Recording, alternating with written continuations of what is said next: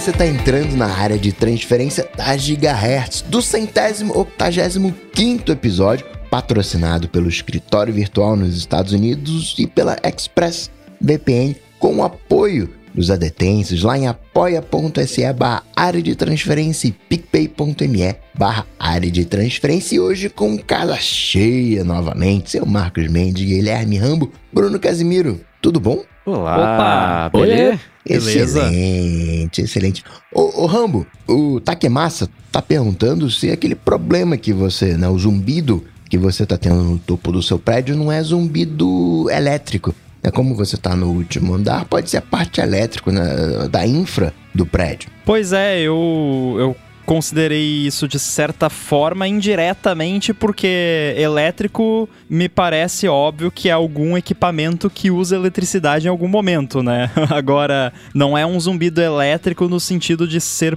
produzido por eletricidade, porque é é diferente, né? Se você ouvir o barulho, você vai ver. E você vai poder ouvir, sabe por quê? Porque eu descobri de onde vem o barulho e eu gravei. Ah, da onde?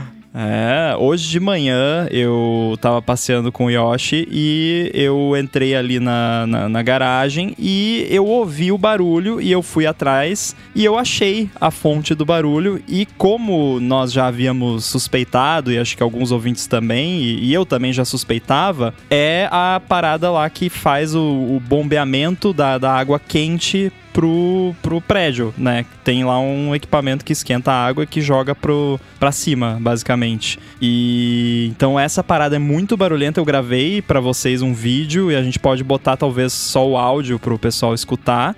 E, eh, assim, no vídeo parece super alto, é, ao vivo é bem alto, mas não é alto quanto no vídeo aqui no meu apartamento. Senão eu já teria enlouquecido de, de fato, né? Justo. É, tipo, é, justamente se você prestar bem atenção, você escuta aquele barulho de, de, máquina trabalhando, mas dentro dele tem aquele barulho que parece uma microfonia. E é só uhum. essa harmônica que chega aqui. Então eu só ouço, assim, baixo esse é, é, esse apito, basicamente. E eu acho que ele chega aqui porque os canos são de metal e eles passam por um, é um tipo um fosso que tem ali que o banheiro social aqui que fica no corredor do, do meu apartamento, ele tem uma janelinha de ventilação que dá para esse fosso. E é ali que passam esses canos. Então, provavelmente esse barulhinho ele, né, vibra esses canos e a uhum. ressonância da, né, a frequência que eles vibram é, re, dá ressonância com a, harmônica lá do barulho do motor que faz o, a parada fazer esse apito aqui. E isso explica também duas outras coisas. Por que, que é mais frequente quando tá mais frio e por que que é geralmente no final da tarde e começo da noite, porque é o horário que o pessoal costuma tomar banho, mais frio, tem mais demanda de água quente, então o negócio trabalha mais. Então o mistério tá resolvido. Agora, Boa. se tem como fazer alguma coisa a respeito, acho que não. Acho que é melhor usar o fone de ouvido com cancelamento de ruído e pronto. Era a minha próxima pergunta. Agora que você identificou, tem algo que possa ser feito a respeito? Não, né? É, acho que não, né? Eu acho que o pessoal não ia gostar muito de ficar sem água quente, né? Eu, inclusive, então né? Eu, eu, eu aceito esse pequeno sacrifício para ter água quente. Prioridades. Exatamente. Você falou de cancelamento de ruído, me lembrou de um tweet que eu é, vi esses dias, que o desenvolvedor é aquele cara que compra o teclado que faz barulho, né? Aquele para se sentir produtivo, mas usa fone de cancelamento de ruído para cancelar esse barulho. Não sou desenvolvedor, mas me identifiquei 100%.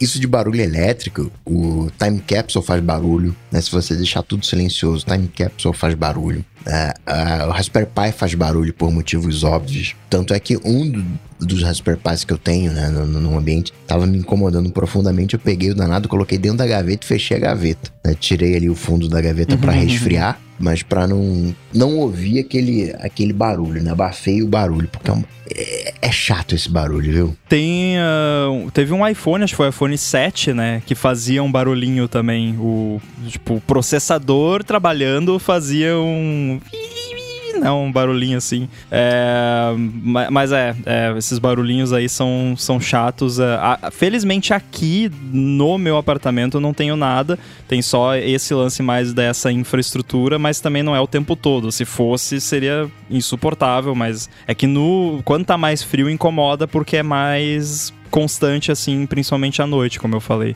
Mas enfim, eu, eu, eu, eu, aguento com o fone com cancelamento de ruído, mas eu também não uso o teclado barulhento porque não, não consegui me adaptar. Prefiro aqui o meu Magic Keyboard com Touch ID de preferência. Eu gosto também. E o Carlos Balbo, sobre a questão da regulamentação né, lá na Europa, né? E, e também no Brasil, os cabos USB-C, ele falou também não concorda com o Estado legislando isso, né, obrigando as empresas a unificarem conectores, ou seja lá o que for. Né? Seria bom ter cabos iguais? Sim, claro, mas isso vir do Estado, né, seja ele qual for, em forma de lei, ele não concorda. E eu também não concordo, Carlos. Vou te falar que eu também não concordo que isso vem do Estado.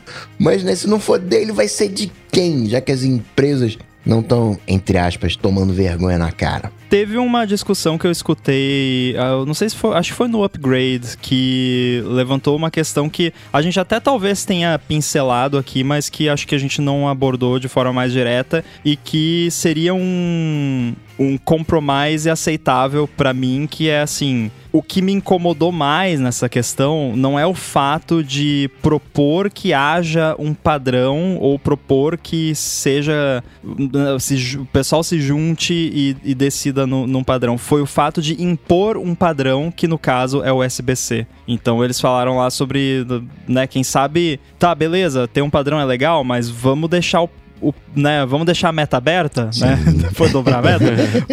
vamos, né, combina aí, ó, vocês vamos fazer ter um padrão, mas a gente não vai ditar que o padrão é o SBC. A gente vai ditar que vocês vão ter um padrão Sim. e a, provavelmente ia acabar sendo o SBC, obviamente, agora, mas isso pelo menos deixa a coisa um pouco mais fluida em, no sentido de, pô, galera, olha aqui, ó, isso aqui é mó maneiro, ó, quem sabe a gente começa a usar isso. Ah, beleza, vamos usar isso, né? É, é é mais interessante do que simplesmente bater o martelo. Não, o USB-C pronto, acabou, né? É, tira bastante das minhas preocupações. Mas eu vi também algumas alguns detalhes sobre isso que eu fiquei um pouco menos. Na verdade, me confirmou a minha suspeita que eu sempre tenho. Eu, eu sempre olho com um olhar bastante cínico esse tipo de proposta. E confirmou, tem umas tretas lá de do consórcio USB que tem interesse por trás para né, ter o monopólio dos padrões.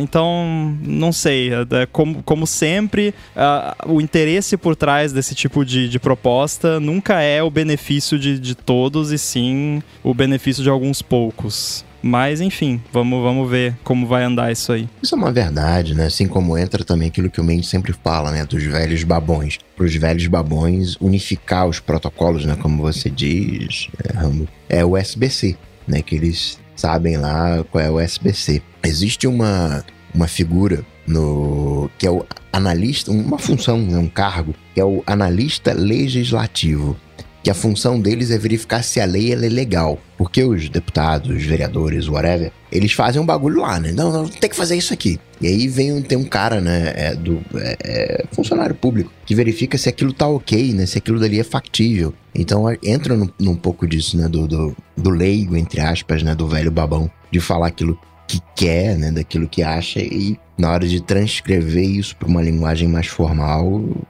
perde muita informação. Uhum. É, eu só fico com medo de, ainda mais tendo o consórcio USB por trás, que tem uma coisa que eles não conseguem fazer é padronizar nada, né? Lembra a confusão? eles trocaram duas vezes no espaço de um ano o nome do USB 3.0, que não existe mais. O 3.0 tinha virado 3.1 2 geração 1, e aí o 3.1 virou 3.2 geração 2, mas tinha um 3.2 já, e aí ele virou geração 2x2. Eles não conseguem, eles olham a tabela e falam, vamos reorganizar isso aqui? E aí faz um padrão novo, faz um padrão novo, e a tecnologia fica cada vez mais confusa, né? Então, espero que não sejam eles encabeçando essa ideia de padronizar nada, que dentro de casa já tá meio difícil. O... Para você montar uma associação é um negócio meio esquisito, porque às vezes a gente vê assim, Associação do Brasil de não sei o que, de não sei o que lá.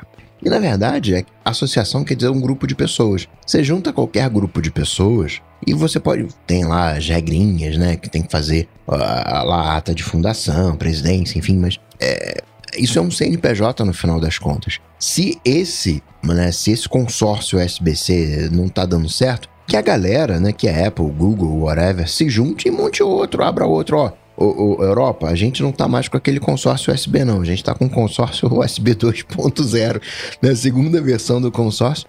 E vambora, assim. Uh, o, o que me chateia nessa história toda é que a parte burocrática complique o processo de tecnologia. E não é. Tá atrapalhando. Então, vamos vamos criar outro aqui, vamos, né, sei lá, buscar alternativas. Eu tô criando uma teoria aqui em tempo real que qualquer discussão, dependendo do tempo que ela levar para ser concluída, ela vai esbarrar num quadrinho do XKCD, porque essa discussão esbarrou já ah, no sim. dos padrões, né? Tem 14 padrões, o quê? Tem que unificar tudo, agora tem 15 padrões, parabéns. Né? Ah, então... eu pensei nisso o tempo todo quando a gente tava falando sobre essas paradas. Uhum.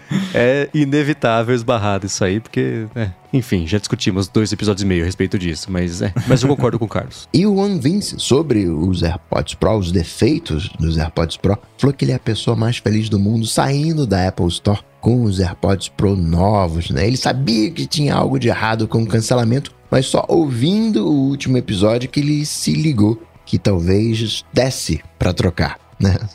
Salvaram demais. Boa. é, hoje aconteceu, hoje foi inédito. Eu tava mastigando uma bolacha e ele cancelou o lado esquerdo por causa do barulho que tava acontecendo dentro da minha cabeça e falou: opa, deixa eu cancelar, não sei o que tá acontecendo aqui. e desligou o cancelamento, a, a mastigada. Meu Deus. Sobre o iOS 16, o Renato Donar falou que uma novidade que ele não tá vendo ninguém falar é sobre o recurso de combinar contatos duplicados. E eu vou falar uma coisa: sempre que tem sincronia, combinar, assim, arrepio todos os pelos do meu corpo. Porque isso tem um histórico de falhar miseravelmente. Eu lembro uma vez que eu tava com contatos, né, fazendo os ajustes e tal, bem no início do iOS. E aí Uh, eu não sei se era o, o, número de telefone ou CEP que passou a ter cinco, além dos cinco, né? Aquele traço e mais três dígitos, oito dígitos no, no, total. Eu sei que eu tive que colocar como se o padrão fosse do Japão para eu conseguir sincronizar tudo direitinho e não dar ruim. Mas, né, tomara que nesse iOS 16 esteja tudo certinho contatos é uma categoria da minha vida que eu também, assim como no caso de e-mails, que eu expliquei recentemente numa área de trabalho que eu abri falência e desisti de administrar. Contatos também. Uhum. É uma coisa que uh, não, não passa mais pelo meu dia a dia. Adicionar, fazer nome, sobrenome, telefone, endereço, empresa. Não, não, não funúncia para mim. É, isso é uma boa. Eu não lembro quando foi a última vez que eu cadastrei um novo contato. Provavelmente quando manda e-mail, enfim, né, tem aquele cadastramento automático. Mas assim, de cadastrar, faz tempo. WhatsApp é esse aí, manda mensagem aí segue ali via WhatsApp a comunicação. É, hoje em dia, no, na minha lista de WhatsApp, 90% dos contatos que estão lá são telefones aleatórios que eu não falo, ah, se eu precisar falar com a pessoa, ela tá aqui, eu sei quem é, então não precisa adicionar o contato, né? É, é engraçado como eu acho que mudou, existia essa, não sei, a necessidade de você ter uma agenda de contatos antes, que era aquela coisa até de usar a tecnologia para organizar a vida, mas hoje tudo organiza para você e tá tudo lá, se você precisar, dá pra ir buscar, né? E aí, o, pra, pelo menos para mim, eu não vejo a necessidade mais de organizar isso tudo numa coisa centralizada, bonitinha, do seu aparelho, no seu dispositivo. Porque acho que era isso, né? Antes você tinha que ter tudo com você porque não tinha conexão para ir atrás da informação, né? Hoje a informação você consegue ir atrás a qualquer momento, então não tem que ter uma coisa canônica ali, né? Centralizando todo mundo, eu acho. Eu acho muito engraçado como cada um pensa diferente, né? Eu, cara, o que eu detesto no WhatsApp, por exemplo, é ver lá o nome sem. o número sem nome. e eu falo, meu Deus, isso não é uma pessoa, isso é um número. Eu preciso dar um nome para esse número para poder né, identificar ele como um ser humano. E eu salvo todos os contatos. Não, não, não usei a, a funçãozinha aqui no beta, porque, sei lá, eu tenho medo justamente do que comentou de, de começar a dar merges nos meus contatos aqui e apagar ou juntar coisa que não deve. Mas eu sou completamente oposto do Mendes. Eu salvo o nome de todo mundo. todo mundo, todo mundo. Principalmente porque eu sou muito ruim com nome. Então, tipo, uhum. se eu não uhum. falar o seu nome, eu não vou lembrar. Então eu, eu já vejo o nome da pessoa, já escrevo aqui, já falo, não, o cara chama tal, né, fulano de tal, beleza, e aí a vida segue. Mas eu acho que você lida com muito mais pessoas do que eu no dia a dia, né? A sua necessidade de ter essa organização e, e, e é muito maior do que a minha, né? Eu lido com o Rambo todo dia. E o Rambo eu sei quem é, então não precisa tirar o contato. Mas tem o contato do Rambo. Pô, que bom, né? eu ia ficar levemente ofendido se fosse o, o meu número de telefone só lá. Nem a foto, né? Só um número. Ah, R. E vocês já usaram isso de eliminação de contato? Tem um aplicativo que é de foto, que é muito famoso para Mac, que é o Gemini. Vocês já usaram? Funciona direito? Eu, tenho, eu também sempre tive medo de deixar qualquer tipo de administração automática que vai fazer perder dados potencialmente importantes, né? Eu nem sabia que eu perdi, o que é pior ainda, né? Ou talvez não seria importante se fosse assim, mas ainda assim, eu sempre tive medo de usar esse tipo de coisa. Já usaram Gemini para fotos? é, eu tenho medo também. Para fotos eu já, já usei, funciona legal. Mas é, é o que você falou. Por mais que você até tenha um backup, você só vai perceber que você perdeu dados muito tempo depois, né? Você vai dar aquela olhada, você vai. Uhum. Parece que tá legal, né? Mas aí depois, três anos, "Pô, mas isso aqui tá errado aqui.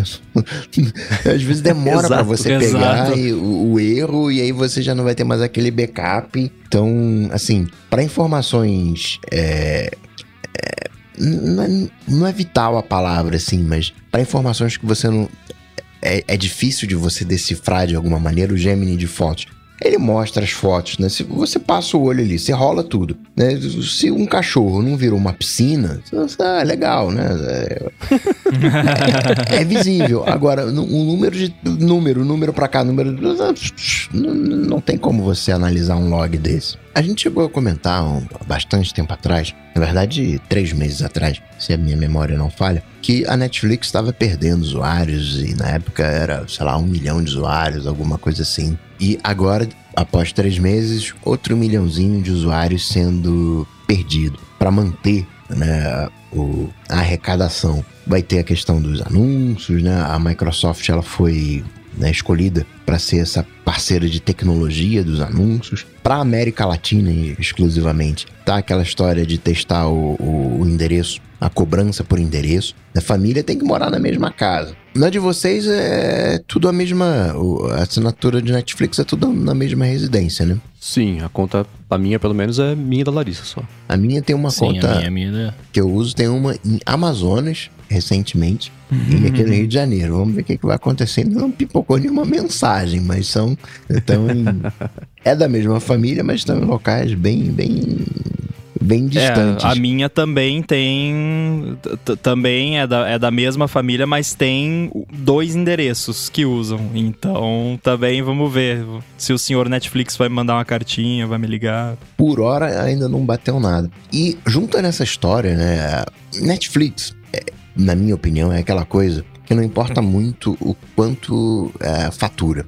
O quanto que, a Netflix fatura vai ser o indicativo do quanto que ela tem para gastar em projetos.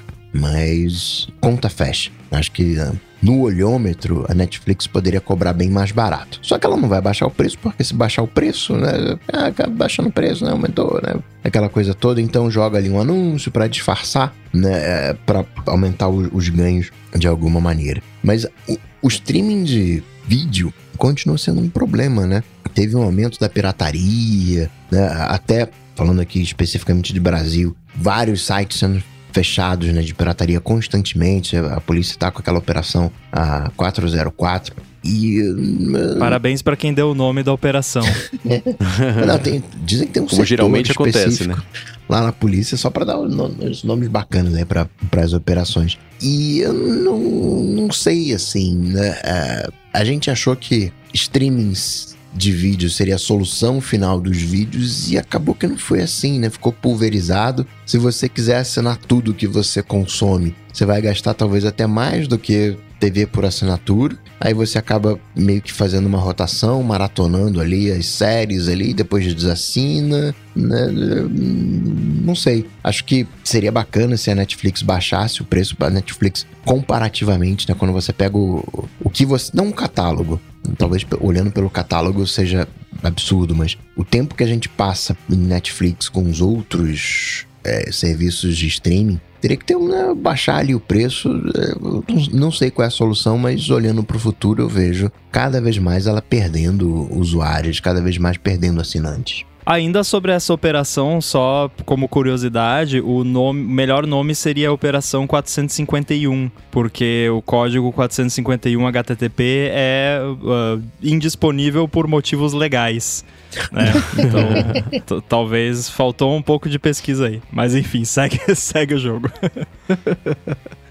É, ela tá numa situação complicada por ter sido a pioneira e ter reinado por muito tempo, né? Então, os investidores ficaram acostumados com ela ter esse buffet livre e o mercado se acostumou a usar a Netflix como a régua de como é que tinha que ser um serviço de streaming, tanto de, de oferta de conteúdo quanto da parte de faturamento, aquela coisa toda, né? Você vê, por exemplo, a Disney cresceu muito rápido em comparação com a Netflix, aqueles é, atingiu não sei quantos milhões de usuários, é, assinantes e países e tudo mais, mas mesmo assim patinou demais e a parte de as ações da Disney caíram tudo bem que teve, isso influenciou a pandemia, né? Teve. A Disney não é só streaming, né? Ela, quer dizer, streaming começou agora, mas é, é, toda a parte de parques afetou bastante o negócio. Mas ainda assim, é, essa parte de streaming foi vista como uma espécie de derrota por algum tempo. Tá, tá melhorando, até a expansão tá, tá, tá mais intensa agora, mas por causa disso, né? Porque essa régua que a Netflix tem, ela era muito desproporcional. Né? Então, no, no, trimestre passado, ela tinha reportado que tinha perdido 200 mil assinantes e estava prevendo perder 2 milhões agora para esse trimestre. E agora que ela reportou que nesse trimestre foi,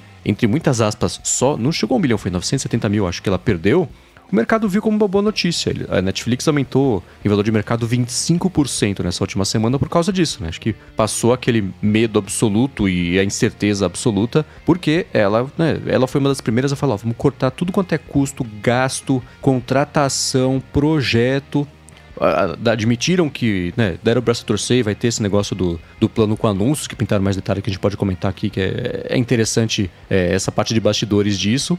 E comece, intensificaram esse, essa iniciativa de que estava rolando em alguns países é, lá do Oriente Médio, eu acho, agora trouxeram para América Latina isso de cobrar uns 16 reais aí por conta adicional fora do domicílio.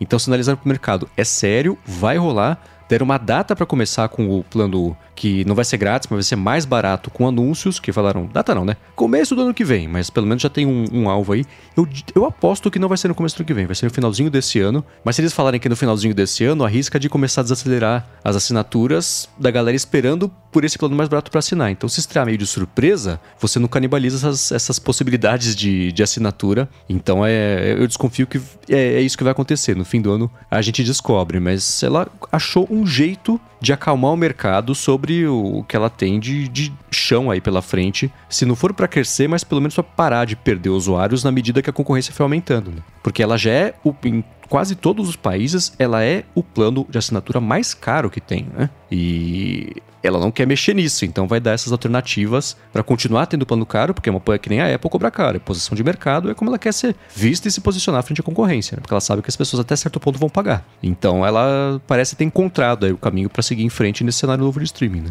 É, a sensação que eu tenho, o Coca falou, né, de tempo gasto versus o quanto você paga e tal. E assim, acho que até já comentei isso na outra vez que a gente falou do Netflix. A sensação que eu tenho é que não vale o que eu pago pelo serviço, porque eu uso muito pouco. Tipo, ah, beleza, agora teve Stranger Things lá, a gente assistiu, foi mal legal e tal, né? Então, tipo, esse mês valeu a pena a assinatura. É, então, assim, se fosse para mim um problema ter que estar tá pagando isso todo mês, se me incomodasse ter que pagar isso todo mês, se eu, se eu não tivesse, digamos assim, esse disposable income, né, para poder deixar ali a, a, parada assinada, eu desassinaria e assinaria quando tem coisa que me interessa, porque tem vezes que a gente passa meses sem abrir o, o Netflix e às vezes até rola assim, ah, estamos hum, a fim de assistir algum filme, alguma coisa, no, meio sem, sem nenhuma seleção específica. Vamos abrir o Netflix e ver o que tem. Cara, você não acha nada lá, porque é uhum. muita coisa e tem muito lixo. Assim, é é quantidade acima de qualidade. É, é, muito claro isso. Então, ah, tem um catálogo gigante, então você tem que pagar por isso. Cara, beleza que tem um catálogo gigante, mas é tipo a, as fitas de Super Nintendo que a gente alugava, que tinha 500 jogos, aí tinha 499 jogos do tanquezinho lá, que só mudava a cor do tanque, e um jogo diferente, sabe? É a mesma coisa, tem 50 mil filmes genéricos ruins, todos iguais, ou séries séries e tal. E aí tem uma ou outra joia ali no meio que você tem que cavocar pra, pra encontrar, né? Tirando, claro, né, como eu disse, Stranger Things, lá, o, o Squid Game, esses, gran, né, esses grandes sucessos, é indiscutível. Mas no dia a dia, né,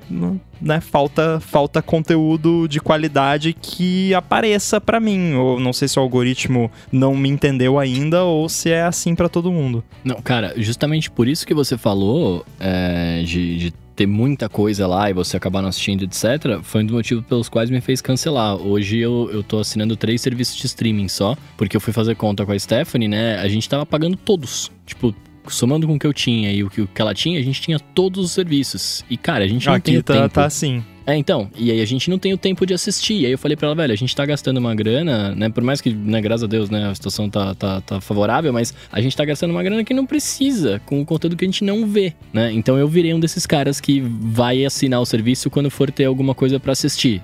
Saca? Tipo, tem, sei lá, aqui em casa a gente gosta muito da Disney, né? Então a gente assina o Disney Plus como se fosse a TV aberta, né? Então se quiser ligar, deixar alguma coisa rolando lá, vai deixar no Disney Plus. E os outros, cara, a maior parte a gente vai assinar quando for ver uma parada. Tipo, ela gosta de ver The Boys, então vamos assistir, o, vamos assinar o Amazon agora. Acabou, cancela o Amazon e vê outro. Porque não dá pra ver mais de uma parada ao mesmo tempo, né? Então, sei lá. É, a gente aqui tem um limite de três séries con- concorrentes ao mesmo tempo, assim, tipo, ah, não, agora não, não podemos começar a assistir mais uma, tem que primeiro terminar uma pra daí começar outra, porque senão começa a bugar tudo, você nem. Você Uhum. acha que o personagem é do outro negócio, do- Exato. ainda mais que é, já assiste praticamente só no final de semana, então vai, vai ser uma semana entre um, um episódio ou dois episódios e os, os próximos, então não dá pra ficar acompanhando muita série ao mesmo tempo. E, e- e, a e o cálculo que é feito de preço é meio esquisito, porque você pode pensar assim: ah, vou cancelar a Netflix. Só que, e quando eu quiser assistir um filme, eu vou e alugo na, na Apple, por exemplo, ou no Google Play, enfim, onde for. Só que aí é- é- e já bate o preço da Netflix, então fica também, né? É, é, difícil de você abandonar, mas né, é difícil de você ficar, né? Tem, tem também aquele ponto ótimo que eles conseguiram, acho que eles foram, falando do ponto de vista de negócios, né? Eles foram muito felizes em ajustar o preço, porque se você. né, a gente fala, ah, Netflix é muito né, referência, mas a referência também é um pouco o preço do aluguel dos filmes. Porque se você for assistir um filme alugado por semana, né, por final de semana, é o dobro da Netflix. É, e é curioso como Pois é. tem muito. f- Aqui em casa a gente tem visto. A gente fuça na Netflix, fuça na Disney, fuça não sei onde e fala, putz, vamos. Que filme que você sempre quis ver e nunca viu, né? Outro dia a gente falou e a a Larissa não tinha visto Lista de Schindler. Falei, bom, então vejamos. Não tinha nenhum serviço, precisou alugar. Aí é isso, 16, 17, 18 reais. O filme atual do James Bond foi tipo 30 paus pra alugar e não tinha lugar nenhum. Tinha acho que no Globoplay, mas quando eu usei o Globoplay, eles faziam o que eu acho absolutamente inaceitável e abominável, que é redimensionar a tela e cortar a imagem pra caber na tela. Isso não se faz. Aquela, a, a imagem daquele tamanho por um motivo. Então eu falei, não. O quê? É, se for pra assistir, assistir um negócio cortado por alguém que não foi de- que, que não foi responsável pelo corte na hora de fazer o filme, deixa, né? A gente alugou, foi 30 Que pau. eles mas beleza. fazem pillar boxing ou Crop. letterboxing no, no conteúdo? Crop. Então a gente tinha visto o ah, Era uma vez Tipo, em Hollywood. É 16 por 8 e eles cropam pra 16 por 9, uma parada assim. Isso, exatamente. Aí Que corta, ou corta em cima e embaixo. Isso é absurdo, né? Então, e, e foi curioso, porque no Era Uma Vez em Hollywood, cortou a, a cena do, do, do DiCaprio, né? Aquela que virou meme lá, de, que, que eu usava bastante no Twitter Uhum. um tempo de, dele apontando pra TV. Cortou, ficou a metade do rosto dele só. Porque ele tá deslocado na cena. Falei, Cara, isso não se faz, né? Enquadramento. Isso é o tipo aqueles filmes que o pessoal remasteriza e aí aparece o boom na cena, Aham, porque sim. não, né, o crop não mostrava antes. Exatamente, né? Então, eu, eu- eu- a não ser que a, que a Globo tenha corrigido isso, eu não vou chegar perto do Globoplay nem pra ver trailer. Mas enfim, então não, tinha o James Bond, eu fui ver e mais 30 paus só pra alugar, 30 paus. Né? Então é, é isso, mas tem esse problema também de que tem muita coisa, especialmente lançamento, que está disponível em streaming, mas não vai estar tá disponível em uma plataforma ainda, porque é um jeito de rentabilizar os lançamentos, né? Tudo bem que o James Bond ninguém era muito lançamento, a gente foi ver, sei lá, faz duas semanas, mas ainda assim tem isso. E a Netflix tem um problema gigante nas mãos, que é, ela no começo de conteúdos originais que ela inaugurou essa era, ela acertou com Stranger Things, acertou com House of Cards, né? House of Cards acabou, Stranger Things ela, né, levou, começou em 2016, sucesso, acabou né? agora, acabou ontem a série, né? Então eles conseguiram esticar o máximo que deu pra fazer. Só que eles não têm franquias, né? Ah, começaram agora, os Squid Games vai virar reality show, vai fazer vários países, né? Vão começar a fazer alguma coisa assim. Compraram franquias tipo daquele Roald Dahl, que é o cara da fábrica de chocolate, não fizeram nada com isso ainda. Acho que Matilda também não fizeram nada com isso ainda. E a Disney tem o oposto, né? Tinha um catálogo gigantesco, um monte de franquias, então vai seguir fazendo isso, vai estrear uma série de Star Wars por mês para poder pegar justamente a galera que vai ficar fazendo esse pulando de streaming para streaming, né? Para ah, esse mês tem isso nessa plataforma, cancela na outra, faz nessa, aí assina por um mês essa, aí se atualiza, vê tudo junto, né? Então tá cada um com a sua estratégia, né? Apple e HBO, Apple correndo por fora, né? Fazendo a estratégia que a HBO fez de investir em poucos bons conteúdos e se garantir com isso e começar uhum. a construir um catálogo devagar com isso, então não vai cobrar muito, 5 dólares lá fora, nem sei quanto que é aqui. E, e, enfim, né? Criar buzz escolhendo certo os conteúdos já de ouro em premiações. Deu certo, ganhou Oscar, vai ganhar um monte de M agora também na, no Emmys, óbvio, né? Com certeza. Então, é, tá cada uma escolhendo uma estratégia diferente para chegar no mesmo resultado, que é o nosso bolso. Né? Oh, só um, um, comentário que você falou que é de Stranger Things correção. A, a, próxima temporada que sair vai ser a última. Essa aqui ainda não foi. E, e esse lance só também, né, comentando que o, o falando, falando de preço e tudo mais, cara, é, é realmente não, não tem como comparar, né? Você querer, você querer alugar um filme que você quer, você vai gastar, vai gastar muito mais do que pagar o serviço de streaming, claro. Mas eu acho que o que pega mesmo, na verdade, é, que é um comportamento que as pessoas têm, que é o lance de ah, quando eu, eu vou pagar porque quando eu quiser tá lá, né? Quando eu quiser é só, é só entrar e assistir e tudo mais. Mas, cara, da mesma forma que você pode assistir quando você quiser pagando todo mês, você pode assistir quando você quiser se você for pagar no momento que você for assistir, né? Uhum. E aí você paga lá por 30 dias, etc. Então acho que, acho que assim, é, do jeito que tá, e acho que a gente comentou esse ADTs logo no começo lá, que a gente falou que vai ter muito serviço de streaming, aí vai virar a nova TV a cabo, etc. Que é o que tá acontecendo, né? Se você soma todos os serviços, é, dá o que você pagava na TV a cabo antes, né? Uhum. Com a diferença que tem um conteúdo bizarramente maior, né? Mas é um pouco isso, né? É, é o lance de, de da gente achar que a gente precisa ter todos os serviços toda hora, ter tudo disponível ali para você naquele momento e, tipo assim, tá tudo disponível naquele momento. Você só vai ter um passo a mais de ter que apertar um botão para assinar o botãozinho lá e já era, né? Você assina e aí você paga aquele mês depois você cancela de novo. Tipo, sei lá, eu, uhum. eu, eu tô um pouco com esse, esse mindset ultimamente de, de encurtar as coisas, né? De não, não ter tantas coisas além do essencial. É, e você vê como as plataformas estão contra-atacando isso com o quê? Com planos trimestrais e anuais que são mais baratos baratos do que o mensal. Ou então, ah, promoção, assine por um ano, você vai pagar só metade ainda vai ganhar, tipo, a Disney Star Plus de brinde, né? É, é, o jeito de empurrar um pacote, te fazer gastar mais do que você gostaria e você eh, levar a vantagem, entre muitas aspas, que você não vai usar o equivalente a um ano de streaming de conteúdo, né? No fim das contas, é, essa é a média de qualquer tipo de consumo de, de, de pacote de qualquer coisa, né? Quem usa muito é, é usa um sistema que está sendo fomentado por quem está pagando e não está usando nada. Né? Então, plano de TV de, de internet é, e operadora se baseia nessa conta, né? Então, o que eles estão fazendo é, é isso para contra-atacar essa ideia de fazer esse malabarismo de streamings, né? O que, se você parar pra pensar, cara, agora que você falou isso, o, o modelo de negócio dos caras é muito parecido com o, a pessoa que é contribuinte da academia, né? Porque você, você paga, você vai pagar o ano inteiro para usar, mas você não vai usar o equivalente a um ano, então o cara tá, o, o serviço tá ganhando quando você não usa. Exato. Né? Exatamente. É, é triste isso, né? Melhor comparação. é. Agora, Rambo, você falou ali que usa pouco e tal. Se, ainda que né, o dinheiro não faça exatamente diferença para você, mas e se fosse mais barato ali, né? Você é, ficaria mais confortável? Ah, mais barato com anúncio. Né? Como é que você enxerga isso?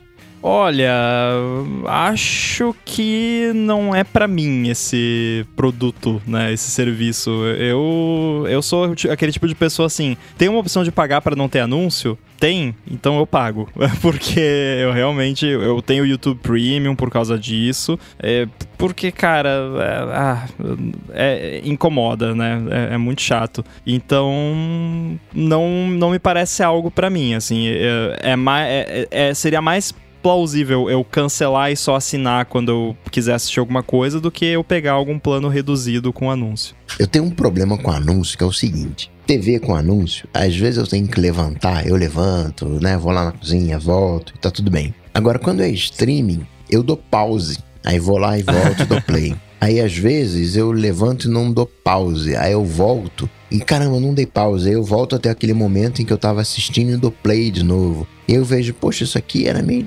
Né, não precisava ter voltado assim. Né? Eu fico. Não é que anúncio é bom, não é isso, mas. Uh, não sei. Não sei. É, pelo uso que eu faço de da Netflix, né? Que é. é acho que a, não gostaria de assistir anúncio e talvez pagar uh, seja interessante. Mas eu não sei, assim, não, não acho que não está pelo conteúdo Netflix, acho que não estraga a experiência. Porque eu não tô vendo né, um, um, blockbuster, whatever. Eu tô vendo algo que os caras já fizeram pensando que se você perder 30 segundinhos, eles vão dar um jeito de você entender aqueles 30 segundinhos mais pra frente. Não sei. É, os Sim. conteúdos que são feitos, especialmente Netflix, não é pensando em anúncio, né? Então a grande curiosidade do mercado é essa: como é que eles vão enfiar um plano com anúncios se o, o, até a construção de como é que você conta o arco da história daquele episódio não prevê interrupção com atos em anúncios. É uma estrutura diferente porque dá essa liberdade justamente de, de você contar a história sem ter que ficar prevendo ali uma quebra a cada 15, 20, 10 minutos, que seja 8 se for uma sitcom, sei lá. Então. Cara, você sabe é... que quando a gente tava assistindo Stranger Things, eu reparei. Aí eu não sei se foi feito ou se foi só paranoia minha, mas eu reparei em vários momentos assistindo a série, eu pensei, pô, aqui entraria um anúncio, sabe?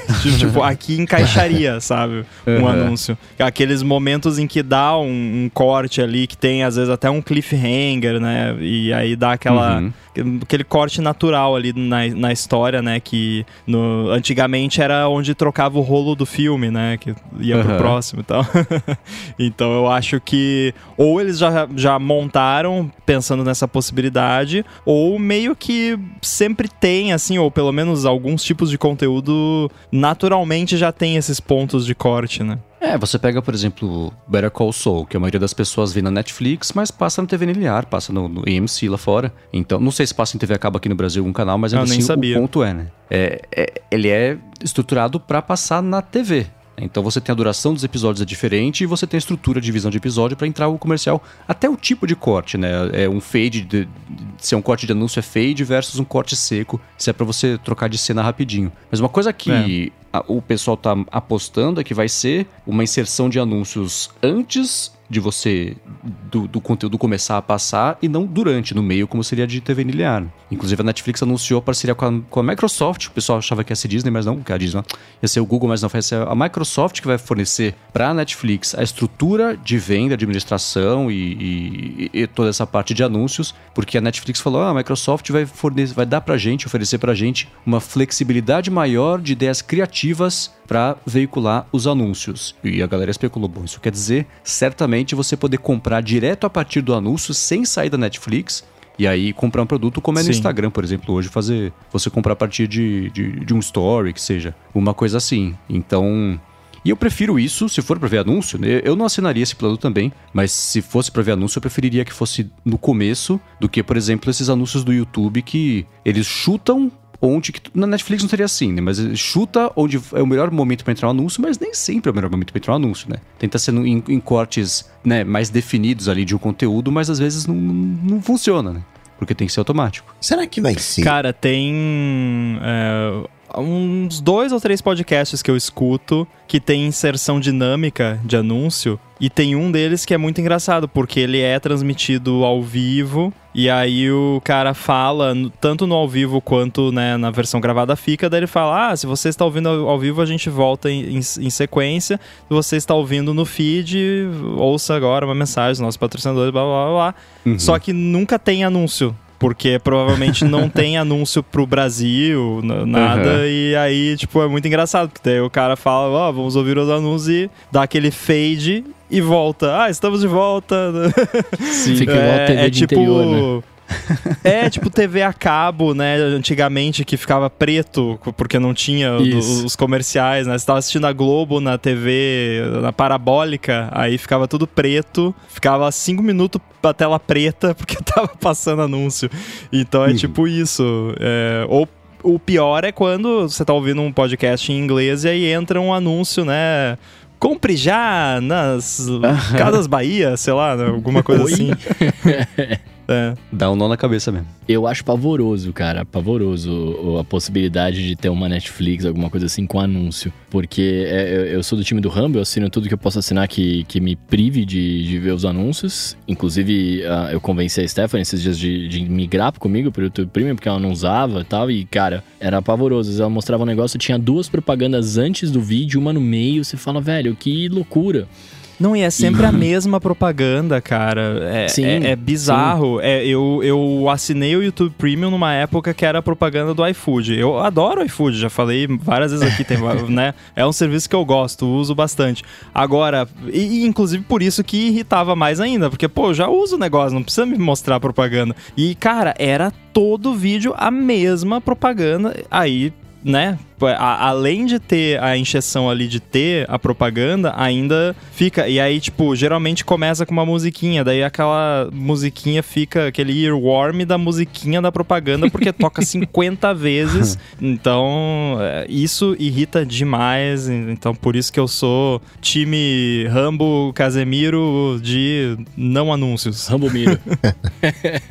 mas mas o, o, o, que eu ia comentar com relação a isso, na verdade, é que, cara, eu, eu começo a enxergar enxergar que esses, esse, esse é um problema que é meio cíclico, né? Porque se você parar pra pensar, qual foi a premissa de uma Netflix da vida, de um YouTube da vida, de qualquer coisa assim? É você poder assistir conteúdo sem anúncios, né? Você poder assistir conteúdo sem interrupção, etc, tal, tal. E conforme foi rolando o tempo, isso no YouTube, por exemplo, nem, a gente, eu, eu, pelo menos não lembro. Hoje eu, claro, eu assino primo, então eu não tenho esse problema, mas eu, eu não lembro de quando começou a ter propaganda. para mim sempre teve, né? E não era assim, nunca teve, né? Começou a ter depois de um tempo. É, é, e, e, a gente vai acabar, eu acho que em algum momento, é, tendo o problema de ter anúncio em tudo. Nossa, que droga, agora tem anúncio em tudo, que porcaria, não sei o que. A gente vai se acostumar com anúncio em tudo. Aí vai vir um outro serviço que vai falar assim: olha só que legal, estamos agregando todos os serviços aqui e nesse lugar você não vê os anúncios. Oh, que bacana. Aí vai ficar lá um tempo, aí depois não vai poder de novo, porque vai começar a ter anúncio, porque esse lugar precisa sobreviver, né? Então, assim, a propaganda, querendo ou não, ela vai ter que estar tá sempre ali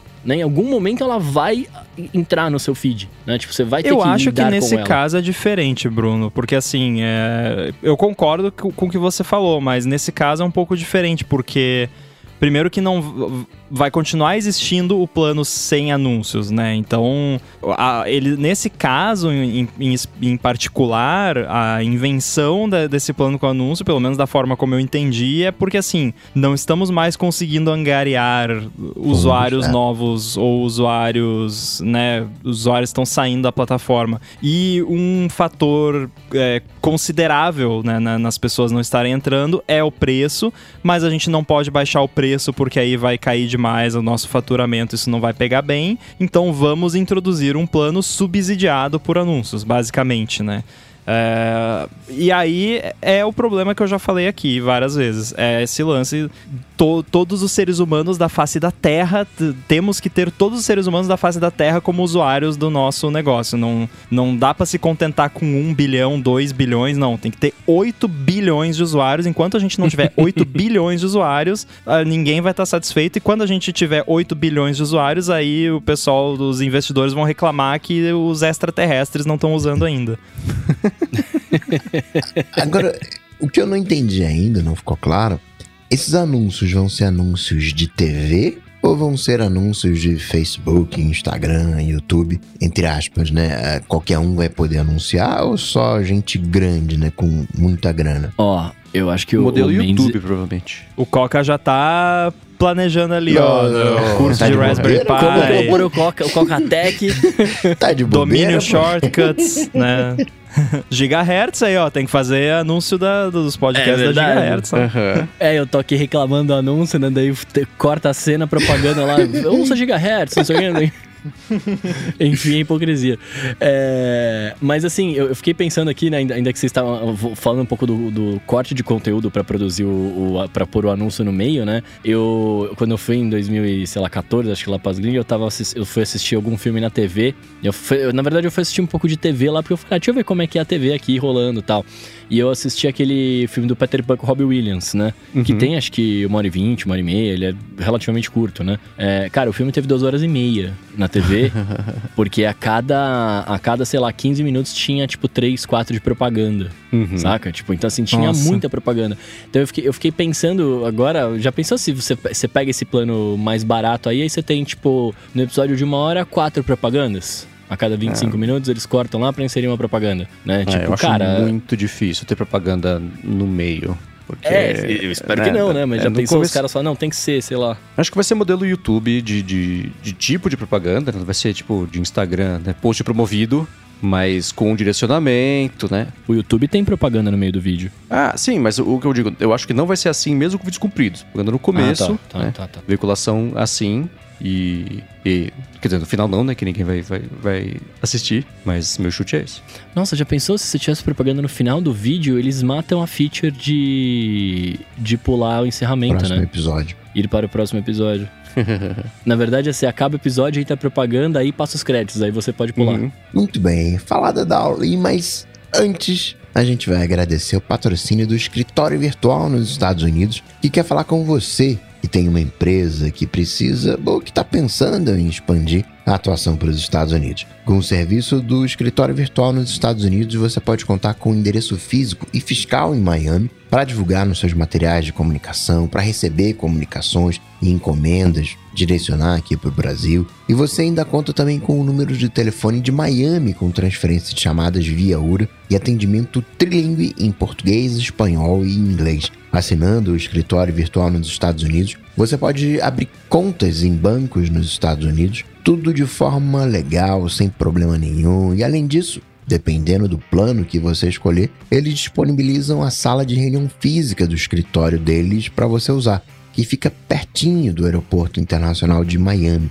Eles têm planos que vão do básico ao avançado para caber em todo tipo de bolso e atender a diferentes tipos de necessidades. E para ver no detalhe os planos e valores, é só você acessar o endereço escritório virtual nos eoa.com.br.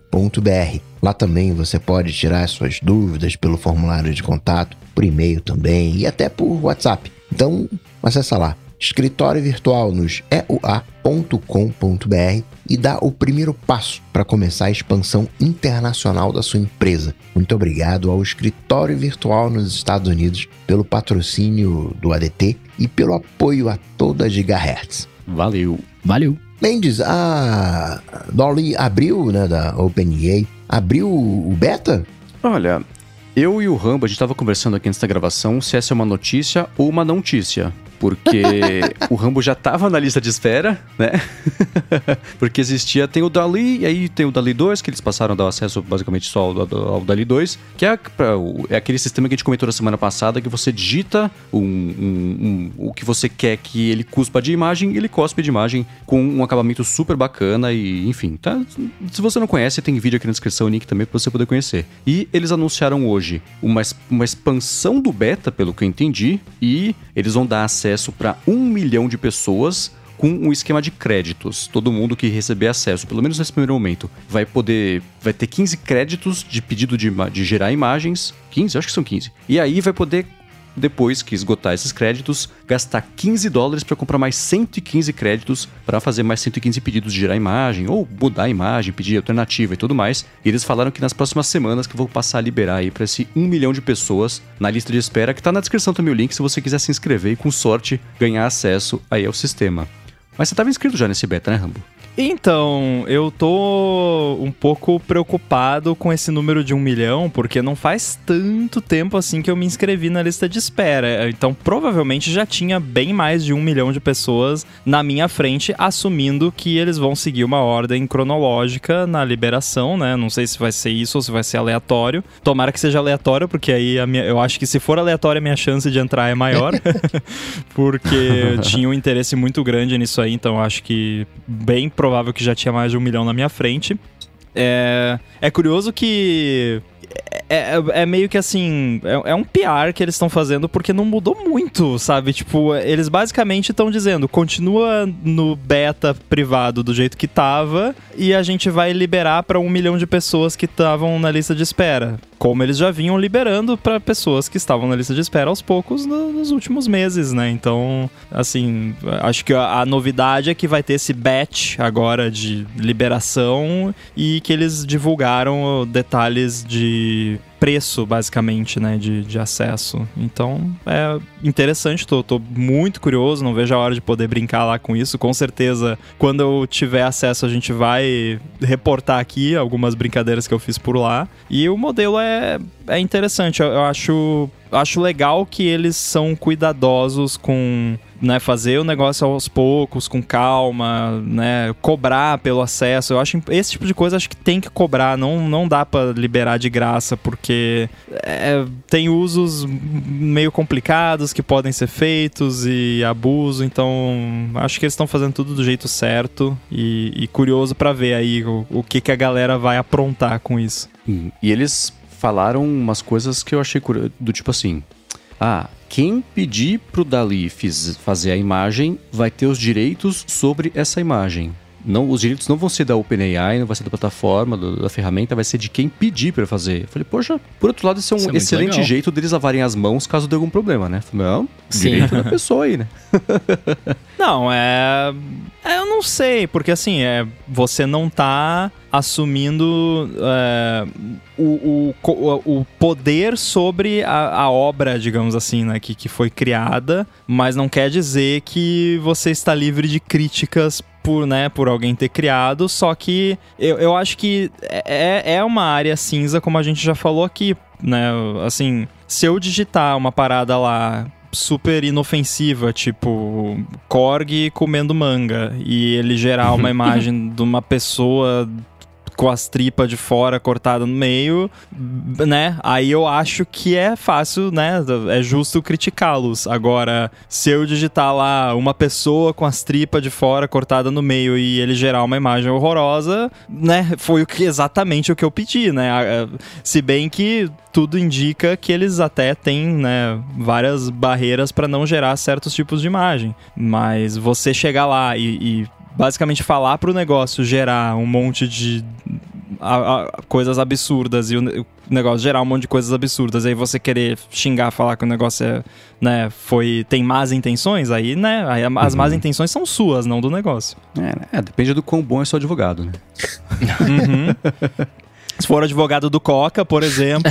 né? É, então, né? Mas o lance da pessoa ter o direito da imagem, cara, faz até sentido, porque se você tá pagando pra Sim. gerar uma imagem, né? Então você pediu para gerar é teu. Tipo, o input é seu, né? Então, é. tudo bem que eu já falei aqui várias vezes que ideia não vale nada, né? Mas assim, a ideia foi sua, né? Foi você que foi lá e deu o input, mas acho que o, o lance é justamente esse que você disse. Né? A pessoa tá pagando, então é, é, é curioso porque assim, você pensa a Apple não tem o direito sobre o código que eu escrevo e compilo porque eu usei o Xcode, sabe? Uhum. Tipo, é uma ferramenta que você tá colocando coisas ali e tá saindo. Tipo, a Adobe não é dona do, do ADT porque dito ADT no Audition. Nem sei se o Edu edita o ADT no Audition, mas enfim. Uso pra tudo. é.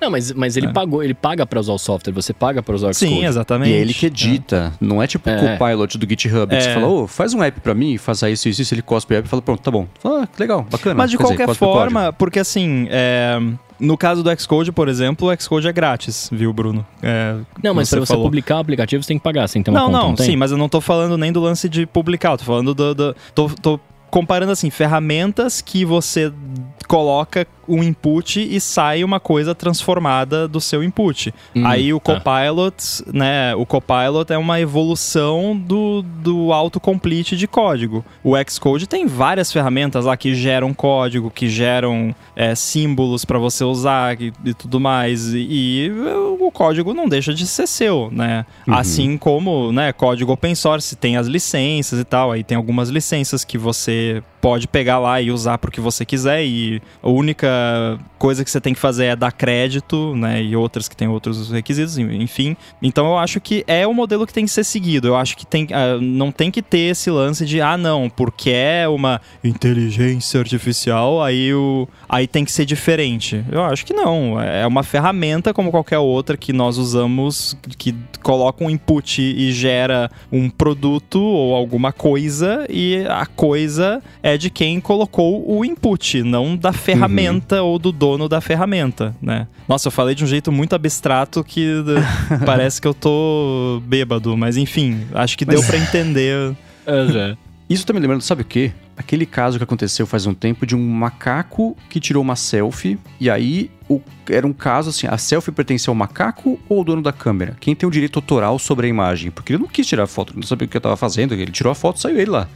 Mas a foto é do macaco, ele que fez a foto, né? Se for ser vendida, vai dar o dinheiro pro macaco? então, eu acho que é, é, por exemplo, você faz. Imagina que você faz a imagem e vira uma NFT que vende por bilhões de dólares, né? É difícil se você tá dando crédito demais pro macaco, né? O macaco é um, é macaco, né? Tipo, eu, eu gosto, acho mó fofinho e tal, mas assim, né? Macacos não têm direitos assim. gente, não me entendam errado. Né, ele não faz parte do, do, do sistema legal, né, como ente com direitos, não que, né, pode fazer o que você quiser com o macaco, por favor. É, então, né, eu acho que nesse caso é um pouquinho mais clear cut, porque, né, mas assim, de qualquer forma, né, mesmo que seja uma inteligência artificial, é, não é, não é um ser detentor de direitos. Aí, claro, claro, no caso, a OpenAI, se a empresa quisesse, é uma prerrogativa dela, ela poderia ir lá e colocar nos termos de uso que qualquer conteúdo gerado com o negócio deles é deles. Seria válido, é uma opção que eles tiveram e eles optaram por não fazer isso, o que eu acho bem melhor, né, Pra todo mundo. Talvez não tanto pra eles, não sei, né, mas assim, é um- uma posição bacana, eu acho que é assim que tem que ser, sabe? Porque senão a coisa degringola de um jeito muito rápido, né? Assumindo que nós vamos cada vez mais usar ferramentas desse tipo, porque a diferença disso para um Xcode é que é mais fácil você justificar que a empresa deveria ser detentora do direito do que foi criado com isso, porque é mais complexo, ao menos. é, conceitualmente, assim, quando você vê o input e o que saiu, é tipo, nossa, isso é uma criação, é uma obra de arte, né? É- é- eu entendo porque é mais, seria mais fácil você defender que a empresa teria o direito de ter os direitos sobre o que é gerado com uma ferramenta dessas do que com um editor de texto, um editor de código burro como o Xcode. Bota burro nisso. É, mas Pra mim é a mesma coisa. Assim, é, eu, para mim a empresa querer cobrar os direitos, ficar com os direitos do que é criado usando uma ferramenta dessas é a mesma coisa que a Apple querer os direitos de todo o app que é criado com o Xcode, né? Se Ou fosse 30%. defensável, é, é. não, os 30% é outra história, mas é, mas hum, se, se eles conseguissem argumentar, eles iriam fazer isso. Isso que eu achei de mais legal, né? Que acaba de alguma maneira isso definindo as bases, as regras da utilização desse tipo de tecnologia. E o que está se definindo é que é uma ferramenta, então o direito fica de quem teve propriamente a ideia. Ah, não, eu quero um macaco jogando whatever no espaço com ah, look aquarela. É claro que eu tô pedindo pra ele desenhar agora um macaco jogando um whatever no espaço em aquarela. Pô, melhorou esse negócio, hein? Porque eu, eu pedi, eu acho que exatamente o, o Korg comendo a manga e, e tinha ficado bem mais zoado do que tá ali. Continua zoado, mas, mas tava bem mais. Uhum. Ah, eu imagino que eles tenham colocado essa. Não é nenhuma cláusula, mas ainda assim eles tenham explicado que é isso que vai acontecer a partir de agora, justamente porque devia estar tendo muita discussão sobre, sobre isso, né? Então, ó, se você for vender a foto, venda a foto, a foto é sua. Eles deixaram isso é, é, bem claro de como é que vai ser a partir de agora. E falaram também como é que eles vão, daqui para frente, eles vão intensificar justamente essa parte não de controle, mas de, de minimização de riscos de usos não tão bacanas disso aí. Então, o Dali tem uma, uma ferramenta que você sobe uma imagem e pede para ele fazer variações em cima dessa imagem que você subiu. Então, eles vão agora é, limitar o, o jeito que eles lidam com fotos, por exemplo, de celebridades ou figuras públicas, políticas e tudo mais, para evitar justamente o mau uso dessas fotos e, enfim, gente, tudo que a gente previu na semana passada que ia ser o pessoal, o espírito de porco usando para,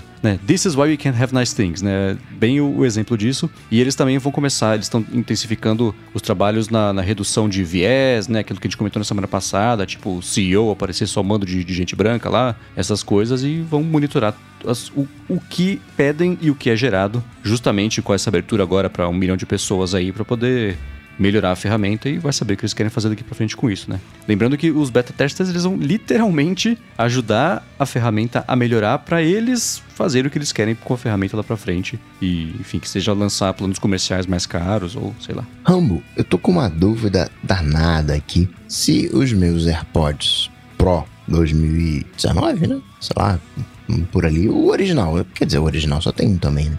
se eles vão receber o Bluetooth uh, LE uh, ou não, né? Esse novo protocolo de Bluetooth ou não, porque precisa de uh, é construído em cima de Bluetooth 5.2, mas isso para ter todo o potencial. Como é que tá essa história de Bluetooth LE hoje em dia, Ram? Só para especificar, a gente está falando do Bluetooth LE áudio, isso, né? Que isso, é isso, o padrão uhum. novo de áudio Bluetooth. O Bluetooth LE propriamente dito já existe há bastante tempo e é o que a gente já usa no, nos devices. É assim como o USB, né, padrões USB que a gente estava falando antes, Bluetooth também é um consórcio e, e, também é complicado, assim, tem uma gama gigantesca de padrões e geralmente cada padrão é construído em cima de outros padrões, alguns que vieram antes, e aí você pega vários padrões e cria ali é, pacotes de padrões e, e, e dá um nome para aquele pacote de padrões. Então você tem o padrão do padrão que combina outro padrão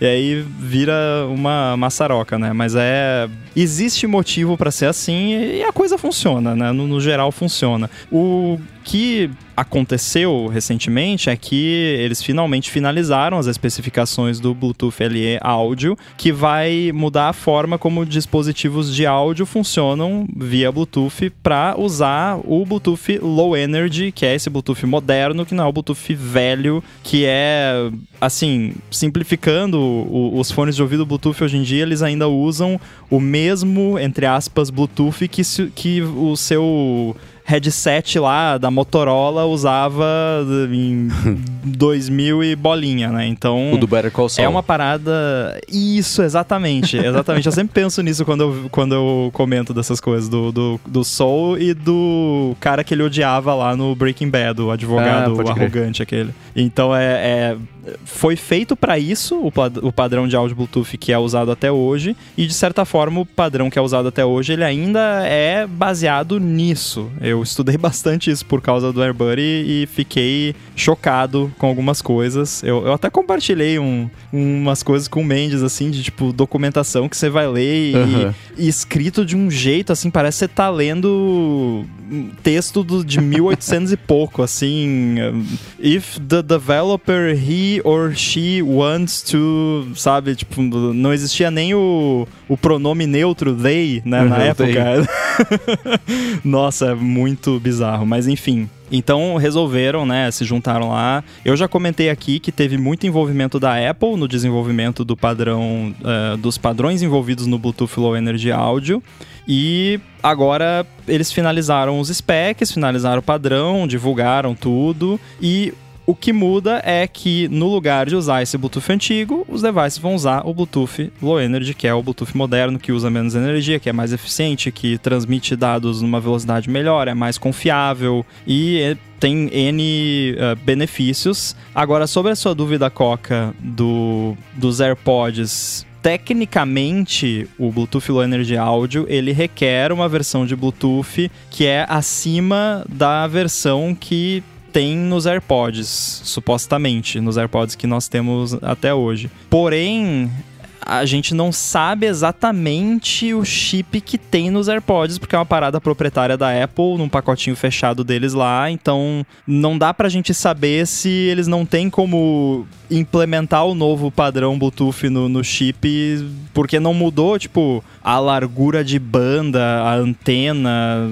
sabe? É, mudou, porque não é, não mudou, do, não é do 5, não é do 4 pro 5 ou do 5 pro 6, é do 5.1 pro 5.2 ou do 5 pro 5.2. Então, não dá para saber 100%, com 100% de certeza. Agora, o que a gente já sabe é que os AirPods, ao menos os AirPods Max e os AirPods Pro, não sei sobre os outros, mas provavelmente sim, eles vão trabalhar com o novo codec de áudio, que é um codec que foi desenvolvido, que faz parte desse pacotão de padrões que é o Bluetooth Low Energy Audio, que é um codec que se propõe a ter uma qualidade de áudio melhor, com menos perda e ser mais eficiente, transmissão mais rápida, mais é, confiável e com economia de energia. É AC3, o codec? Eu não sei se eu, é se eu tô lembrando direito aqui o nome, mas alguma coisa assim. E não tem nada a ver com o lossless. Eu vi algumas pessoas confundindo, então não, não é lossless, não vai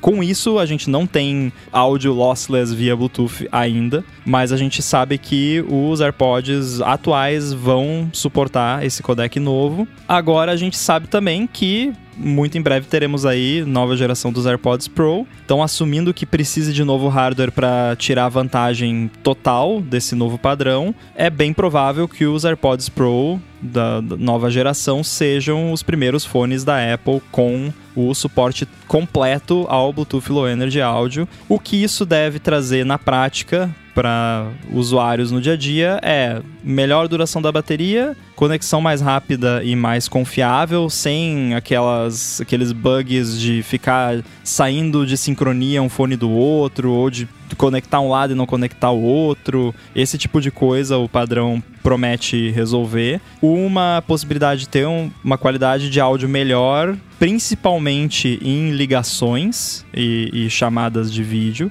também. E também a possibilidade de compartilhamento de áudio entre vários fones de ouvido sem precisar de nenhuma gambiarra que nem que tem a implementação da Apple que é, funciona super legal, mas é uma gambiarra porque não o Bluetooth não suporta isso nativamente e o Low Energy Audio suporta isso nativamente. Então, se o, o tivermos nós quatro lá num lugar e o Bruno quer mostrar um negócio no iPhone dele, mas a gente tá num lugar barulhento, todo mundo pode botar os seus AirPods Pro e, e, todo mundo consegue ouvir o áudio do Bruno lá no, no celular dele. E lugares Com também. Conexão que direta, chamam... isso, né? Conexão direta conexão direta entre os devices. E outra parada maneira que é o AuraCast, que é tem a ver com isso aí, é que lugares tipo teatro, cinema, é, conferência com tradução simultânea, pode ter lá uma transmissão Bluetooth que você chega lá com o seu iPhone e os seus AirPods e você consegue conectar no Bluetooth do lugar e ouvir lá o feed de áudio que eles estão oferecendo, seja um, um, tour guiado de alguma parada, ou tradução simultânea, ou é, negócio para pessoa com deficiência visual em cinema, várias paradinhas maneiras que hoje em dia você tem que pegar lá um fonezinho, botar aquele fone nojento que 50 mil pessoas já usaram e que é ruim também. Então tem muita coisa legal vindo aí com, com esse novo padrão. E eu falei aqui, né, focado em Apple, mas isso é um padrão Bluetooth, então deve começar a ser adotado aos poucos aí por toda a indústria. É, então é bem provável que você vai conseguir compartilhar áudio ali entre um Android e um iPhone para todo mundo poder escutar lá com seus AirPods e, e a, os lugares onde vai ter esse Auracast vai funcionar também com outros devices. Então é bem legal. Tô, tô bem ansioso para ver isso virando realidade. Mas pelo que eu entendi, não é mandatório ter o 5.2. Você precisa do 5.2 para ter tudo, mas você pode Exato. ter parte dele, então, entre aspas. A Apple pode falar, ah, não, não vou de repente aumentar a qualidade do áudio, vai ser a mesma qualidade do, de áudio, mas eu vou oferecer as facilidades de, é, de sincronia, enfim, né, fazer uma, um meio termo, né? Fazer um, um, um Bluetooth ele é áudio rodando em cima do 5.1 com as features que dá para fazer em cima dos, do 5.1. É isso que eu fiquei confuso. Então, foi justamente por isso que eu mencionei essa questão do, do pacote de padrões, né? Porque o, o, o L Audio é um pacotão de, de vários padrões, de vários specs, e é como você disse, alguns deles exigem o padrão mais recente do Bluetooth e alguns outros não. Então você pode adotar muitas características do, do Bluetooth LE áudio sem necessariamente precisar do hardware. Mas eu acredito que a intenção da Apple seja fazer a adoção total, porque eles são foram ali um dos proponentes e, e, participaram de todo o processo de desenvolvimento da parada. Então eu acho que a intenção deles é adotar tudo, mas se não for possível por questão de hardware em, em devices que já existem aí no mercado, com certeza eles vão fazer isso, vão adotar o que dá. Tanto é que a gente já viu, né, a galera já confirmou, eu já confirmei aqui nos betas com os AirPods rodando firmware beta, eles já estão usando o codec novo. Eles, por enquanto só o codec, nenhuma outra outra coisa do Bluetooth Low Energy Audio, mas o codec a gente já sabe que vai rolar nos AirPods atuais. Então, vamos ver o que mais, né? Eu acho que é bem provável que bastante coisa dele acabe aparecendo nos devices atuais com, né, um device novo suportando tudo. É, essas, é curioso como todas essas novidades, ou a maioria delas, tirando esse semi-lossless, tá aí para resolver situações que hoje são gambiarras, como se diz, né? Esse negócio de, por exemplo, o, o áudio compartilhado hoje do, do, dos AirPods e dos dispositivos, até onde eu sei, a própria conexão entre os fones de ouvido, o dispositivo, o iPhone se conecta, por exemplo, a um fone de ouvido e esse fone de ouvido manda o sinal para o outro e, e, faz com que a sincronia funcione, isso uhum. puxando o áudio a partir do, do de um dos lados do dispositivo. Por isso que eu perguntei se essa conexão agora com ele ia ser direta, esse, esse multi-stream vários dispositivos, porque é, já elimina essa gambiarra, né? E abre Sim. caminho, por exemplo, pra gente para ser mais fácil de usar, sei lá, duas, três, quatro, cinco, seis pessoas numa sala usando um cancelamento de ruído, vendo o negócio com surround, com áudio espacial, vendo um filme bacana, é, com a qualidade perto de lossless, que eu acho que já é, é, entra naquela coisa de que 99% da população, eu incluído, não, eu não consigo sacar muito a diferença de um certo ponto para cima do áudio. Se estiver muito ruim, você escuta, se estiver médio, você escuta também o artefato, coisa assim, mas de um pedaço para cima já é mais do que o suficiente. Hoje em dia, a transmissão, de, os Dolby Atmos da vida, para mim já tá beleza, né? Já, já passa ali do que eu consigo sacar de diferença. Então, essa ele chegar perto dos, do lossless é mais uma conquista de um exercício técnico para falar, tá vendo? Dá sim, né? É tipo chegar perto da velocidade da luz. Falar, ah, legal, que, que bom que dá, agora conseguimos provar a teoria. Mas o, o todas essas coisinhas que estão chegando nele são para resolver problemas que já estavam resolvidos com gambiarras hoje em dia. E aí, com a tecnologia aprovada, todo mundo vai ter mais acesso a isso. E, e não só quem tem um tipo de dispositivo feito bonitinho só para funcionar desse jeito. É. Muito bem, e partindo pros hashtags AloADTs, mas não sem antes agradecer a ExpressVPN, que está patrocinando esse episódio do ADT. A ExpressVPN oferece duas grandes vantagens, que são uma conexão segura para você navegar e a possibilidade de você usar a internet como se estivesse em qualquer país do mundo. A privacidade, todo mundo já sabe. Quando você se conecta, especialmente a um Wi-Fi público, não é nada impossível e nem muito difícil,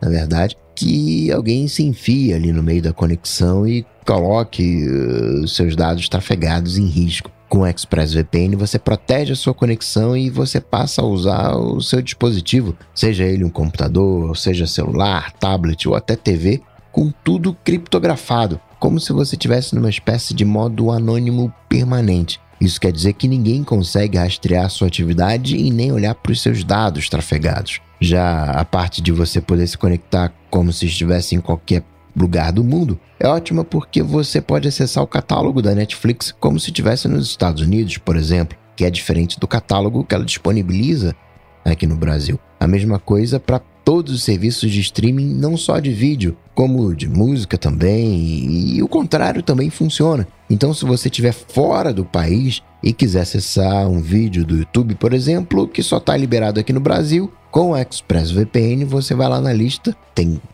coisa de 100 países que ela oferece, seleciona o Brasil, ativa e pronto, dá para ver o vídeo. Uma preocupação que muita gente tem com o VPN é como isso afeta a velocidade de conexão. E é uma coisa com a qual a ExpressVPN também se preocupa. Por isso que ela oferece uma conexão rápida, sem atraso, conexão estável, confiável e conexão segura ainda por cima. Para conhecer melhor a ExpressVPN, faz o seguinte: Acesse expressvpn.com/adt e com esse link você já vai ganhar 3 meses grátis na assinatura do plano anual. Você tem 30 dias para testar também e ainda por cima, assinando por meio desse link, você ajuda o podcast. Então acessa lá expressvpn.com/adt garante os seus três meses de graça na assinatura do plano anual e começa a navegar pela internet de forma segura, sem ninguém bisbilhotando o que você faz. Muito obrigado, ExpressVPN, pelo patrocínio do ADT e pelo apoio a toda a Gigahertz. Valeu! Valeu! Valeu! Hashtag AlôADT, se você não sabe o que é, tá caindo de paraquedas, é só você ir lá no Twitter, mandar sua melhor pergunta com a hashtag AlôADT para cair aqui na nossa pauta e assim obter a melhor pergunta, que foi o que fez o Paulo Branco, dizendo que o aniversário dele está chegando e ele tem um iPhone 10R e compra agora o iPhone 13 Pro Max ou espera pelo 14? Ah, eu acho que partindo de um 10R, se você esperou, dá para esperar mais uns meses, né? Principalmente porque se você for comprar um, um 13 Pro Max agora ou daqui a dois, três meses, especialmente estando em Portugal, que acho que geralmente aparece, né? É, é, é, logo um dos primeiros países que recebe, o 13 Pro Max vai cair consideravelmente de preço. Né? Então, é, eu esperaria, seja para comprar o 13 Pro Max, seja para comprar o, o telefone novo. É, eu concordo. Eu acho que esse é um caso onde ele só tem a ganhar esperando, né? Porque tá quase aí, né? Dois meses aí aproximadamente que vai sair o novo iPhone. Então, se o, o novo iPhone não agradar ele, ele vai comprar o 13 whatever por um preço mais baixo, que ele vai conseguir achar aí no mercado. Se agradar, ele compra o, o novo e, e, vai ter o, o, novo que agradou ele, né? Então, assim, é win-win-win, é né? Não tem como perder nessa situação. Então, é que nem você diz, tá usando o 10R até agora, espera mais dois meses aí, dá para esperar. Me corrijam se eu tiver errado, mas eu sou da opinião de que de julho para frente, se você esperou até julho, não vale a pena você comprar mais nada, assim, da, da Apple até, o, até setembro mais ou menos, ou eu, não? Eu vou ser mais agressivo, Bruno. Eu vou te falar o seguinte. Passou janeiro. Porque iPhone é uma coisa mais ou menos previsível, né? Agora é, gente... você sabe, né? É, agora a gente tá num momento favorável, porque a galera já tá falando, ó, oh, vai ser mesmo setembro, porque sempre periga atrasar, mas se atrasar vai ser o que? Outubro. Por isso que eu falo, iPhone, passou ali no final do ano, né? Passou ali o janeiro. Cara, se o teu iPhone tá funcionando, né? Tá razoavelmente bacana, se você não quebrou de iPhone, cara, espera, né? Pega o, o próximo. Talvez eu esteja exagerando, né? Falando em janeiro, é, mas é para exatamente provar um ponto. Pode empurrar um pouquinho para frente ali, né? 15 de janeiro, né? 31 de janeiro. Mas é, é, é, mais ou menos isso, né? Se você não vai viajar, né? Se não tem uma oportunidade onde você vai pagar muito barato pelo teu iPhone e o teu iPhone tá funcionando, cara, espera. É, é, é, uma situação peculiar, né? Depende muito de onde a pessoa tá. Se, se alguém que tá ouvindo, que é brasileiro, por exemplo, tá indo para os Estados Unidos amanhã e tá se fazendo a mesma pergunta, cara, compra, compra né? Sim. Porque é, você tá indo para lá agora, você tem oportunidade agora, então beleza, você vai ter um iPhone excelente que vai durar muitos anos, né? A não ser que você tenha a perspectiva de ir de novo em janeiro ou, né, muito em breve. Agora, engraçado que você falou, né, do, do, do quebrar, eu quebrei né? Quebrou a tela do, do iPhone, que eu contei aqui. Acho que foi o quê? Foi em maio isso, provavelmente. Não faz tanto tempo assim. Por aí. E fazendo os, os meus cálculos aqui, foi o que eu, que eu pensei assim, cara, para trocar tela, eu vou ter que, vai ter que formatar lá o iPhone e tal, reautorizar tudo, app de banco, né, aquela coisa, aquela chatice toda que você tem que fazer toda vez que você troca de iPhone, eu teria que fazer sem trocar de iPhone. Então, cara, eu fico, aguento aqui essa telinha trincada ali no cantinho até sair o iPhone novo, compro o iPhone novo, faço toda a chatice de trocar de iPhone, né, que é o, o maior first world problem do, do mundo, né, porque reclamando de que é chato trocar, né, eu, eu sei, tá, não precisam me falar. É, então espera sair o novo lá, faço toda a chatice de trocar e aí eu levo lá e troco a tela pra dar ele de presente para alguém ou para vender, enfim, né. Então a, a, conta que eu fiz foi essa, cara, daqui a pouco tá aí, eu, eu, eu pisco, já é outro mês, então eu, eu pisco três vezes já já tenho o iPhone aqui. É, então, né? Você descreveu o meu caso, né? Que mês passado eu comprei o 13 Pro Max por causa disso. Inclusive, tô vendendo o meu o 11 Pro que eu tinha antes. Vem falar comigo, quem quiser. É mais barato que os golpes Boa. do Mercado Livre, tá? Então é, é, é por isso, né? Até Era porque não é porque... golpe, né? Exatamente. Isso ajuda a ser mais barato. você sai com o iPhone desse negócio, então é sempre bom. Então é, é por isso, né? Porque ainda mais com a oportunidade de cashback, para ele não tem, porque ele mora em Portugal e vai comprar em Portugal, aparentemente, né? Mas ainda assim, é, eu esperaria, não tem. Nesse caso, não é muito depende, né? Curioso. Pois é. O Kotlins, que tá com uma dúvida aqui interessante, hein? ele falou, ó, agora, né, a gente comentou que dá para apagar o Find My, mas e se apagar o Find My? Ele vai conseguir uh, continuar rastreando o iPhone dele, né, caso seja roubado com a tela desbloqueada, né, e, e até, né, se o ladrão resolver apagar o Find My? Vai, é, porque ele apaga só o app, né? O app que você usa para ver ali as coisas. Então, o, o, sistema por trás que faz o rastreamento e, e, tudo mais não, não tá dentro do app que ele deleta, né? Que deleta de fato, inclusive, né? Que a gente falou num episódio recente, né? Que, que ele de fato deleta o app, mas não, a, a parte toda lá do sistema que fica lá em background, né? Mandando a localização do device, toda aquela parte permanece. Até não sei se talvez, não tentei aqui para ver o que acontece, se ele até não, não mostra algum tipo de aviso ó, né, só para você saber, você tá deletando o Find My, mas o seu iPhone vai continuar sendo, né? Porque é, é, o tipo de coisa que eu acho que eles fariam, né, de colocar um, um disclaimer, porque às vezes a pessoa pode até querer apagar porque ela não quer ser rastreada, né? Digamos que a pessoa é meio paranoica e tal, é, e, e continuar, né? Então, Uh, mas não, não tem nenhum problema você apagar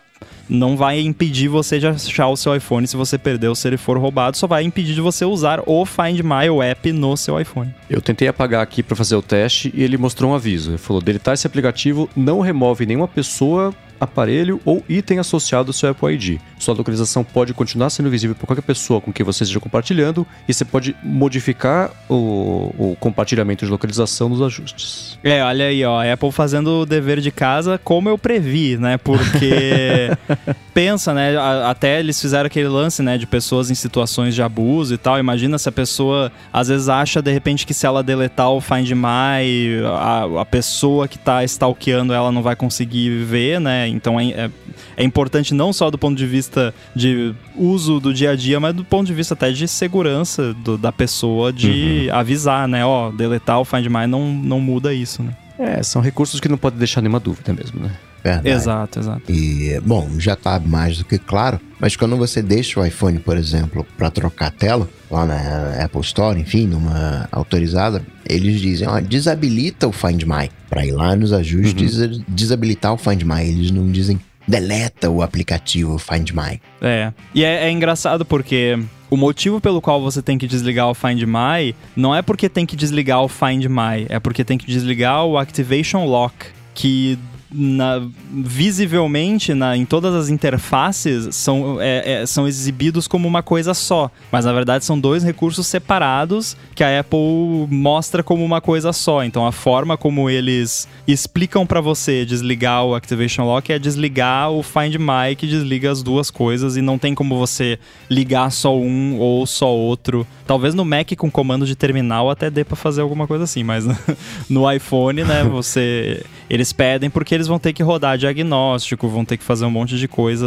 lá que se o iPhone tiver com o Activation Lock ligado, não funciona. E o Rodrigo Dávila diz que a sogra dele tem um iPhone padrão do Capitão América. Um iPhone de botão, um iPhone 4, rodando a versão 7.1 do iOS. E nesse telefone tem vídeos da filhinha dele e ele quer transferir para outro dispositivo ou até mesmo para internet, né? Como é que ele não perde esses vídeos da filha dele? Cabo? É, pronto, eu fiquei pensando que não, se ele fizer o, o Dropbox login na web, talvez mandar por WeTransfer, mas tá, cabo.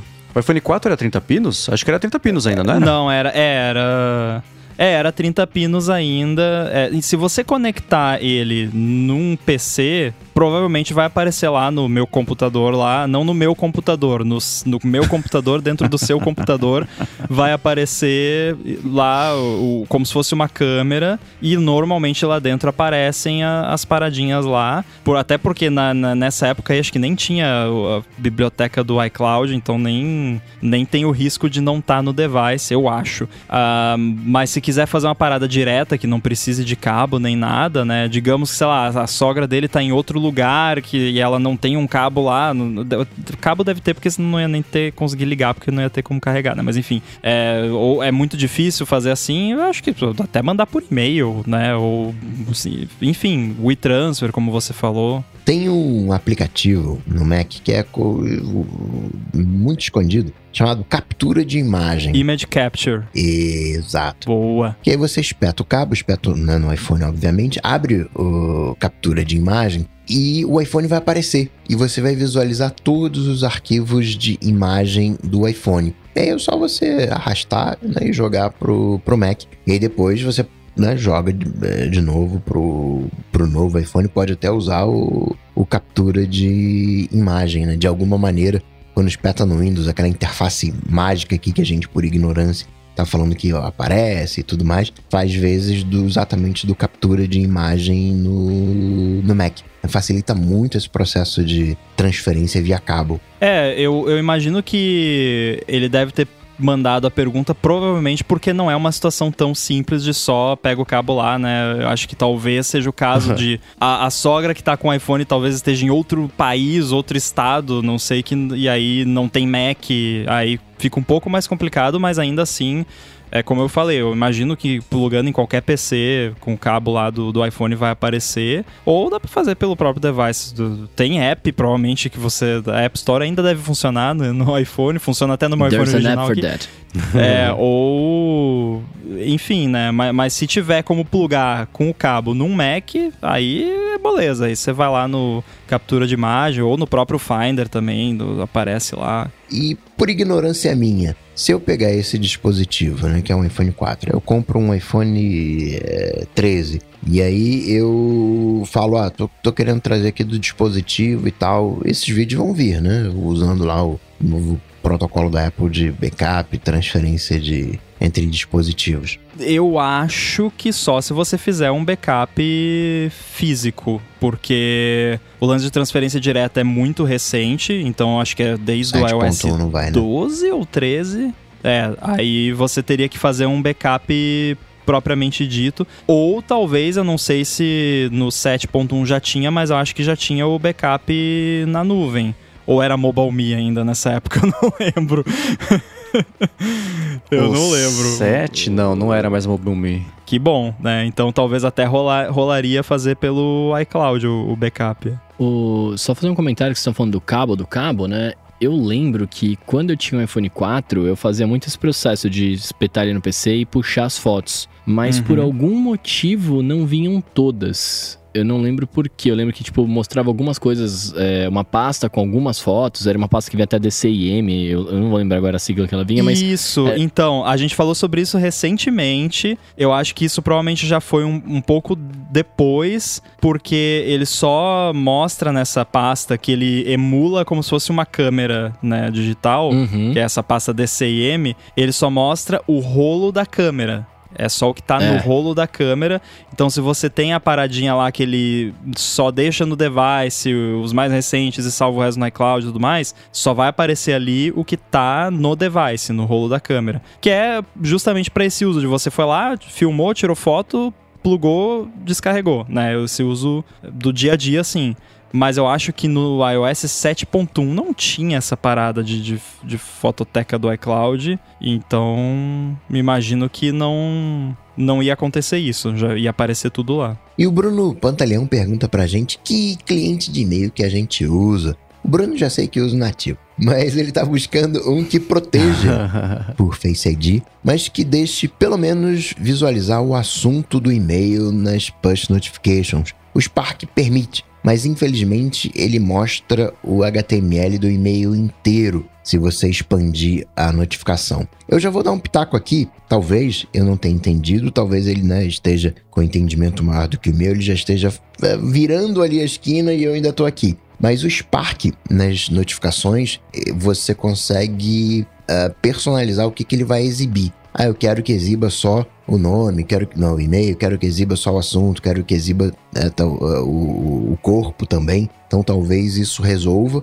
Mas, de novo, talvez ele ah, né, já tenha feito isso e né, esteja um ponto à frente do que eu estou comentando aqui. Mas tem uma configuração dentro do Spark nas notificações para você mostrar o que, que ele vai exibir. É, pelo que eu entendi, o problema que ele tem com o Spark é que ele mostra como ele quiser a notificação ali, você define, mas se você expande, né, faz ali o que antes era o, o, o Force Touch lá, que hoje em dia é só tocar e segurar, ele, na hora de expandir, aparentemente, ele abre o preview do e-mail com HTML e você vê o e-mail inteiro. E aí mata o propósito dessa segurança, a não ser que isso só aconteça quando o Face ID reconhecer que ele é ele, como ele que está usando, ele reconhece. Eu acho que ele pode fazer o teste de esconder o Face ID com o dedo e tentar expandir para ver o que acontece. E se não expandir, pronto, está resolvido, pelo menos tecnicamente, o problema. Mas é, o, o, o, o Gmail que eu uso no Mac é o nativo, alô Bruno Casemiro, e no iPhone eu uso o Gmail configurado, mas não uso e-mail no iPhone porque eu preciso viver.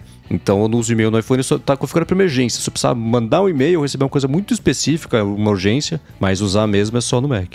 É, eu por enquanto tô no nativo, então eu só uso o próprio e-mail e também só uso no Mac. Então não posso ajudar muito nesse caso. Eu não vou falar muita coisa porque eu tô no nativão. E o que eu ia recomendar talvez fosse o Spark mesmo, porque é da Riddle e eu gosto dos aplicativos deles, mas se você já usou, né? Então rolou, eu não tenho uma recomendação melhor pra você, infelizmente. Se alguém que estiver escutando tiver uma recomendação melhor, mande pra gente que a gente comenta aqui na semana que vem. Muito bem, agradecer os adetêncios que nos apoiam lá em apoia.se barra área de transferência e picpay.me barra área de transferência, aos patrocinadores desse episódio, o escritório virtual nos Estados Unidos e a Express VPN. Agradecer ao Edu, que torna essa mágica possível, que faz o episódio redondinho chegar até você nessa sexta-feira. Para falar comigo, vocês sabem, só ir lá no Google, bater Coca-Tech ou no Instagram, no arroba coca.tech, mandar uma DM que a gente troca uma bola.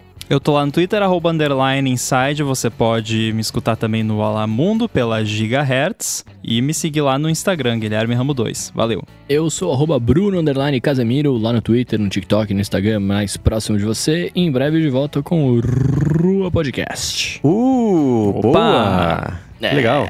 Da hora. Tem data já ou não? Não, ainda não, mas a gente voltou a trocar ideia sobre a próxima temporada e, e em breve acontecerá. Boa. Bom, eu sou MV Sementes no Twitter, apresento aqui na Gigahertz o A Fonte toda segunda-feira com o Felipe Espósito e toda quarta-feira o Área de Trabalho com a Bia Kunze, a Garota Sem Fio. E a partir desta semana, começou semana passada em segredo, mas desta semana oficialmente, estou apresentando diariamente com a Lura o Bolha Dev, um podcast diário de notícias de tecnologia, inovação e também desenvolvimento que vai pintado toda tarde no feed aí de todo mundo. E além disso, escrevo também toda semana a coluna opinativa lá no ifeed.pt. Muito bem, tudo dito e posto, a gente volta semana que vem. Tchau, tchau! Valeu! Valeu. Falou!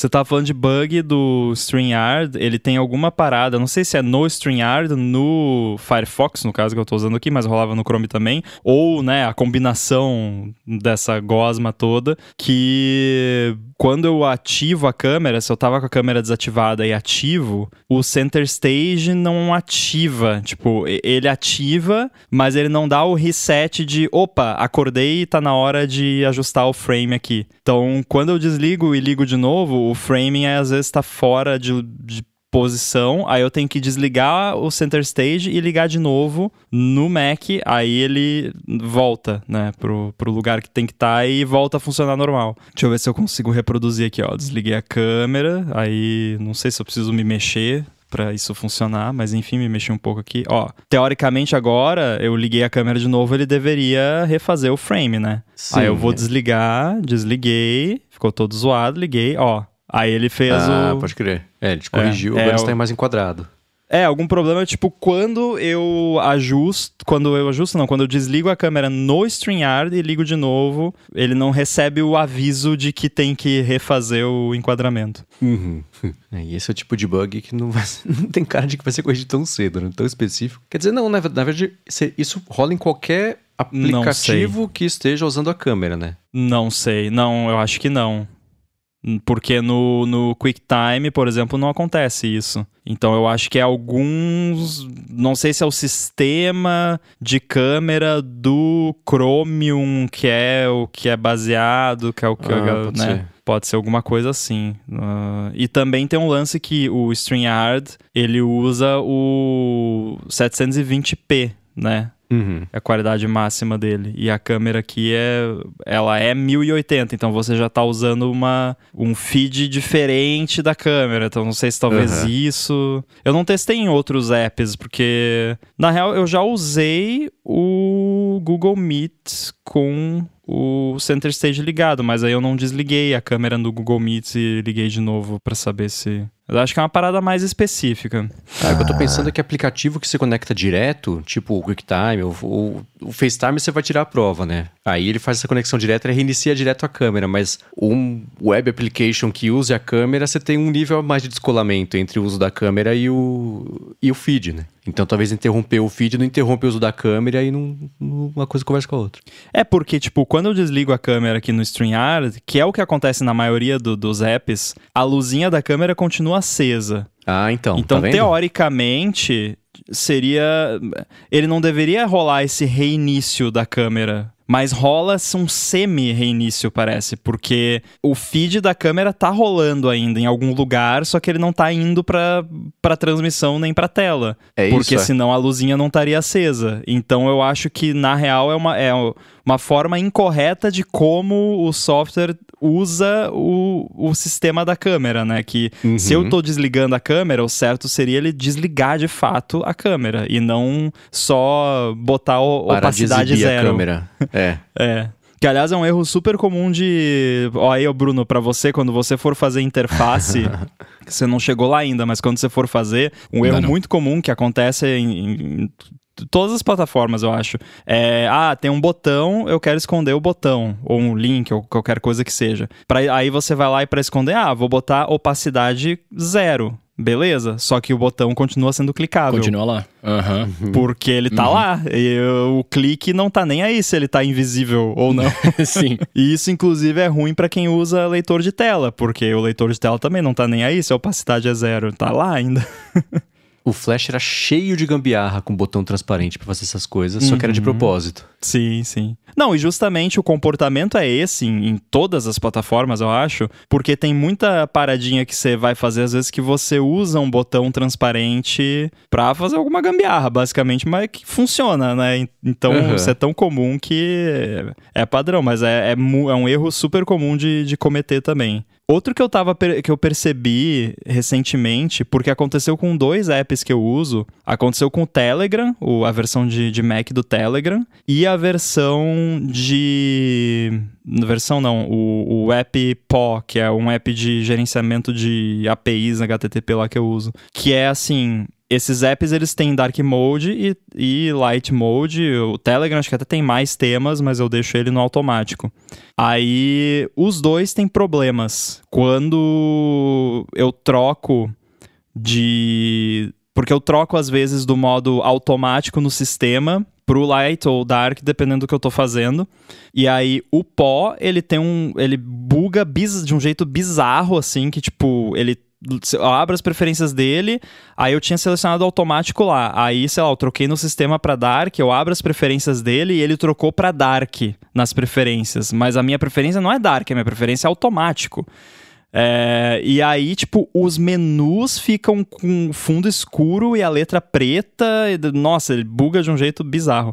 E o Telegram, ele. Eu abro ele. Isso assim, eu troquei de, de Light Mode para Dark Mode, ou whatever, sem o app estar tá aberto. Que geralmente é o worst case scenario, é quando o app tá aberto e ele uhum. tem que reagir. Nesse caso, nem é. Eu, eu, eu tô com o Telegram fechado, eu troquei nesse meio tempo, eu abro, o Telegram abre com o tema que tava antes quando da última vez que eu usei o Telegram. Para ele assumir o tema do sistema de novo, eu tenho que fechar e abrir de novo. Tipo, não é que ele já estava aberto. Eu abri, ele estava uhum. fechado. Eu abri, né? Nossa. né? Aí eu tenho que fechar e abrir de novo. E isso. Sai do Fusca eu no Fusca. Sa... Exato. Eu saquei que é mais, é mais uma pegadinha de, de, progra... de programação que é quando uma coisa tem uma diferença entre o, o, o estado que está acontecendo agora e o que você selecionou em algum lugar tem uma quebra desse, né, contrato, digamos assim. Uhum. Porque eu passei pela mesma coisa no Chib Studio quando eu tava fazendo.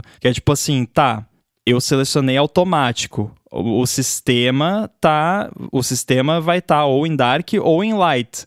O sistema até pode estar tá configurado para estar tá no automático, mas ele vai estar usando ou o modo claro ou uhum. o modo escuro. Mas o usuário configurou automático. E então eu, eu não posso simplesmente ligar uma coisa na outra. Não, o, o que está no sistema é o que aparece e o que aparece é o que está no sistema. Porque aí acontece isso, né? Ou, ou uhum. então. E aí você tem du do, duas coisas combinadas, que é essa quebra entre o que está acontecendo e, e o que está selecionado, e outro é uma coisa que tem três estados e não dois, e sendo que um é indefinido, porque é muito fácil na programação você pegar uma coisa que é sim ou não, true ou false, 0 ou 1. Um. Tranquilo, uhum. moleza. Mas 0, 1 um, ou quem sabe, aí uh, começa a ficar complicado, porque. E aí tem certas linguagens que facilitam e certas linguagens que dificultam. Swift, por exemplo, facilita, ó, Bruno porque o Swift tem, tem coisas que facilitam isso, mas é,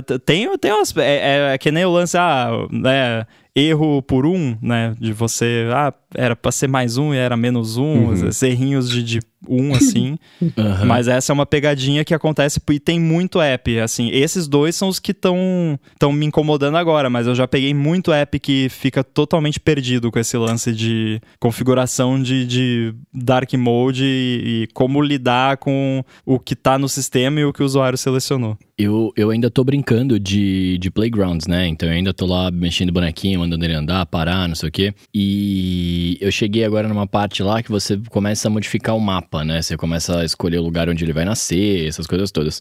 E aconteceu justamente isso que você comentou, né? Tipo, por enquanto tá brincando só de true or false, né? Então, beleza, tava, tava suave as condições lá. Agora eu tô tendo que colocar mais condições para uma coisa acontecer. E isso, cara, para mim, nesse momento que eu sou um, uma criança de dois anos brincando disso, é, é muito complicado, saca? Tipo, é muito, é muito. É muita loucura você pensar em muitas, muitos ifs ao mesmo tempo, né? Tipo, muitas é, condições ao mesmo tempo ele fazer alguma coisa, saca? Tô penando ainda.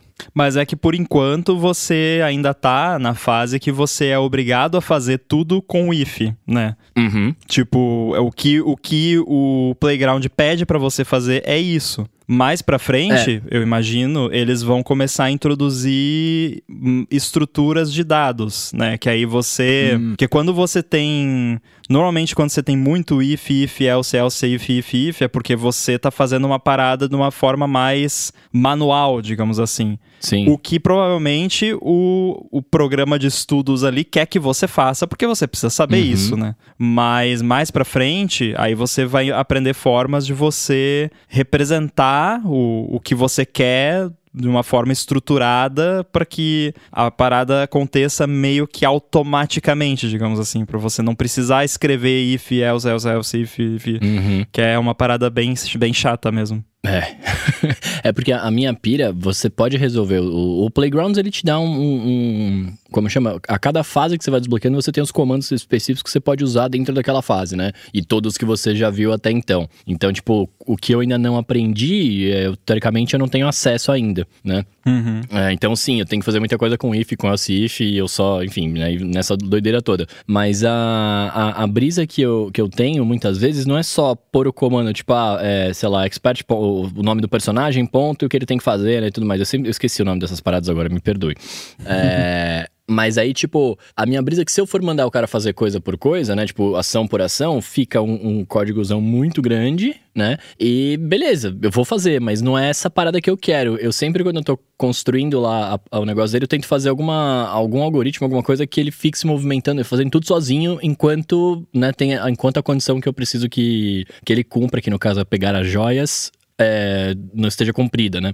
E aí é nessa hora que eu vou, que eu vou me perdendo, porque como eu só, eu só sei trabalhar com, com if por enquanto, eu tenho que colocar várias condições pro bichinho, tipo, parar, aí se ele tiver na joia e não e tiver bloqueado à esquerda e não tiver bloqueado na frente, aí ele vira pra direita, sabe? Tipo, é um monte de condição que você tem que fazer pra isso poder acontecer. E, cara, é, eu, fico, eu perco muito tempo por isso, porque se eu só pôr o comando, beleza. Você resolve, ele vai lá, faz o que tem que fazer, na fase já era. Mas ah, o legal pra mim é justamente fazer isso, é fazer um negócio automático de eu dar o play e ele só fazer a parada, tá ligado? É isso. Uma coisa que ajuda, que eu, eu, eu aprendi vendo vídeos de um cara que faz games, inclusive. Ele faz games no Unity. Ele tem uns vídeos dele fazendo games no Unity. E ele, ele costumava fazer isso, que é uma pegada parecida de Playgrounds, assim, é, que é, né, bem, os problemas são parecidos de, de mapa, de ter que mover o personagem, essas coisas. Uhum. Aí o que ele fazia, que é uma coisa que eu faço ainda às vezes quando preciso, né, fazer uma parada parecida, é você escreve um comentário no código explicando de uma forma simples, de alto nível, assim, o que você quer que aconteça, né? Ah, eu quero que se o bichinho tiver no quadradinho que na direita tem não sei o que, ele faça tal coisa. Aí você vai lá e, e tenta escrever o código para aquilo. Se você ainda estiver achando complicado, você escreve o comentário um pouco mais específico, tipo, do que você tem que fazer para que ele vá para tal lugar quando não tiver, né? Ah, para eu saber se tem um negócio, eu tenho que pegar duas casas à direita, sabe? Vai escrevendo em comentários, porque você escreve sem precisar se preocupar com a linguagem, né? Você só Uhum. escreve o que você tá planejando fazer, e aí você escreve o código, traduz aquilo em código e vê se funciona, né? E, e vai indo assim. Isso ajuda bastante quando você tá tentando fazer um- uma parada mais algorítmica, assim, é, ajuda bastante. Eu usei essa técnica quando eu fiz aquele grid de, de widgets que eu mostrei pra você, Mendes, que eu tava quebrando a cabeça lá. pô. Hum. Que é bem parecido, é cheio de regrinha. Ah, se tiver um desse tamanho do, em cima, aí só pode botar embaixo, mas o pequeno só pode ir do lado direito e o grande precisa ocupar quatro quadrados, sabe? Aí eu, eu fui fazendo assim também, botando é, e ficou cheio de if. É, Não é muito bonito. Esse não, lance mas- que você falou de escrever o negócio é o, é o pseudocódigo lá que os caras falam, nada a ver? É, é, exatamente. Ah, ah, então eles, eles, eles, É, eles comentam assim, isso no, playgra- não- no Playgrounds lá. não é exatamente o pseudocódigo, é, é mais você escrever como se fosse uma linguagem de programação, sabe? Só que não Uhum. é uma linguagem de programação específica. O, o que eu digo é você escrever linguagem humana mesmo, né? Português ou inglês, tanto faz, ou qualquer que seja o, o idioma que você, né? É, escrever mesmo, com linguagem de humano, né? A, a o pseudo-linguagem é mais é, é uma forma mais de você explicar algoritmos de uma forma abstrata, mas é útil também, né? Mas é, eu uso bem Uhum. pouco, assim, pra ser sincero, porque é porque pseudo-linguagem já fo- foi mais útil na época que era tudo em C, C++, essas linguagens mais de baixo nível, onde você tem muito detalhezinho pra se preocupar e aí quando você vai ver o código, tem tanto detalhezinho de ah, porque o ponteiro, que o tamanho da memória, que não sei o que, que, que vocês esquece o, o que tá sendo feito ali e começa a focar nessas coisas, sabe? Então é bom às vezes você ter o pseudocódigo ali pra ver, ah, tá, não, e é- essa maçaroca de asteriscos e parênteses quer dizer isso aqui. Entendi. Eu precisaria usar mais. Eu, eu, eles Ah, explicaram Bruno, lá você tá vez, numa eu- fase. Uma fase É. fantástica pra aprender a programar, porque não, não ter que aprender C, essas coisas é. assim. No, no Olamundo a gente até recomendou pra quem tem estômago, vi, eu né? E aí eu Mas, fiquei triste, que eu falei, nossa, tem muita coisa, cara, eu aprender. Não vai dar pra aprender isso aqui nessa minha vida que eu tenho aqui ainda. Ah, mas é, ali foi, foi, foi o que a gente falou. É pra quem, quem tá pensando em ir pro mercado de trabalho e tal, né? Então não é o seu caso, você, você quer como hobby, então fica no, no que tá te agradando, que é mais não, eu quero garantido. fazer um aplicativo, cara. Esse é meu, meu objetivo Ah, aprendendo então, a programar. então não precisa se preocupar. Então não, não precisa aprender a ser. não, não precisa. Ótimo, fico mais tranquilo. Porque no, no Lamundo vocês falaram, mano, uma porrada de. Tinha uma porrada de linguagem lá, né? E eu falei, velho do céu, quanta coisa. Eu só queria fazer um aplicativo, tá ligado? Será que eu vou ter que né, manjar tudo isso? Não, não. Com o, o que você tá aprendendo ali, você já tem uma boa base. É porque hum, a gente também não queria dar dica só pra quem já tem Mac, iPad e afins, com né? certeza. É, Uhum. Então, no, no seu caso, que você já tá inserido, já tem Mac, já tem tudo, é, é super tranquilo, né? De pega o Playgrounds e vai. Agora, pra, pra galera que não tem, né? Aí vai no JavaScript, vai nessas outras paradas. Sim. E aí é ruim, né? Porque você começa. Você começa a entrar no mundo novo. Aconteceu a mesma coisa quando eu resolvi brincar de dublagem, né? É, você entra no mundo novo. E aí, cara, você vai vendo que tem muita coisa dentro daquele mundo, né? E aí você fala, mano, pra onde eu vou, tá ligado? Aí tanto Tô que eu comentei com ferrado. vocês, acho que. É, exato. E aí, no- acho que nos programas passados eu comentei com vocês, né? Que tipo, ah, é, eu tô procurando um, um conteúdo pra buscar sobre isso e tal.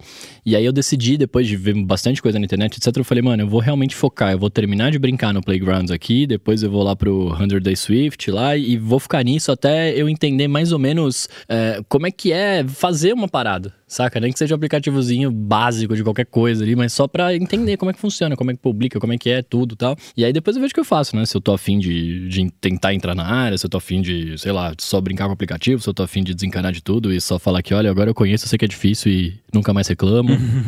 tá ligado? Sei lá. Sim. Mas é muito legal, velho. Eu acho muito da hora. E aí, entrando no que eu comentei em off com vocês, que pra, né, a gente em off tava comentando, eu tava reclamando aqui na minha vida do iCloud Drive. E aí o Ram perguntou, nossa, mas por que, né, que você tá se preocupando com isso e tal? Porque hoje eu tava na rua e eu queria, eu tinha um tempo livre, né? E eu queria mexer no Playgrounds. E cara, o meu Mac ele tem pouco espaço e ele deletou o Playgrounds. Ficou na nuvem, eu não consegui baixar. E eu fiquei inconformado. Eu falei, velho, eu tô perdendo meu tempo na rua porque eu tenho que baixar o Playgrounds de novo. E aí apareceu que não tinha espaço, não sei o quê. E aí eu fui ver, eu falei, nossa, eu tenho um monte de espaço de arquivos do sistema aqui. Que porcaria é essa, né?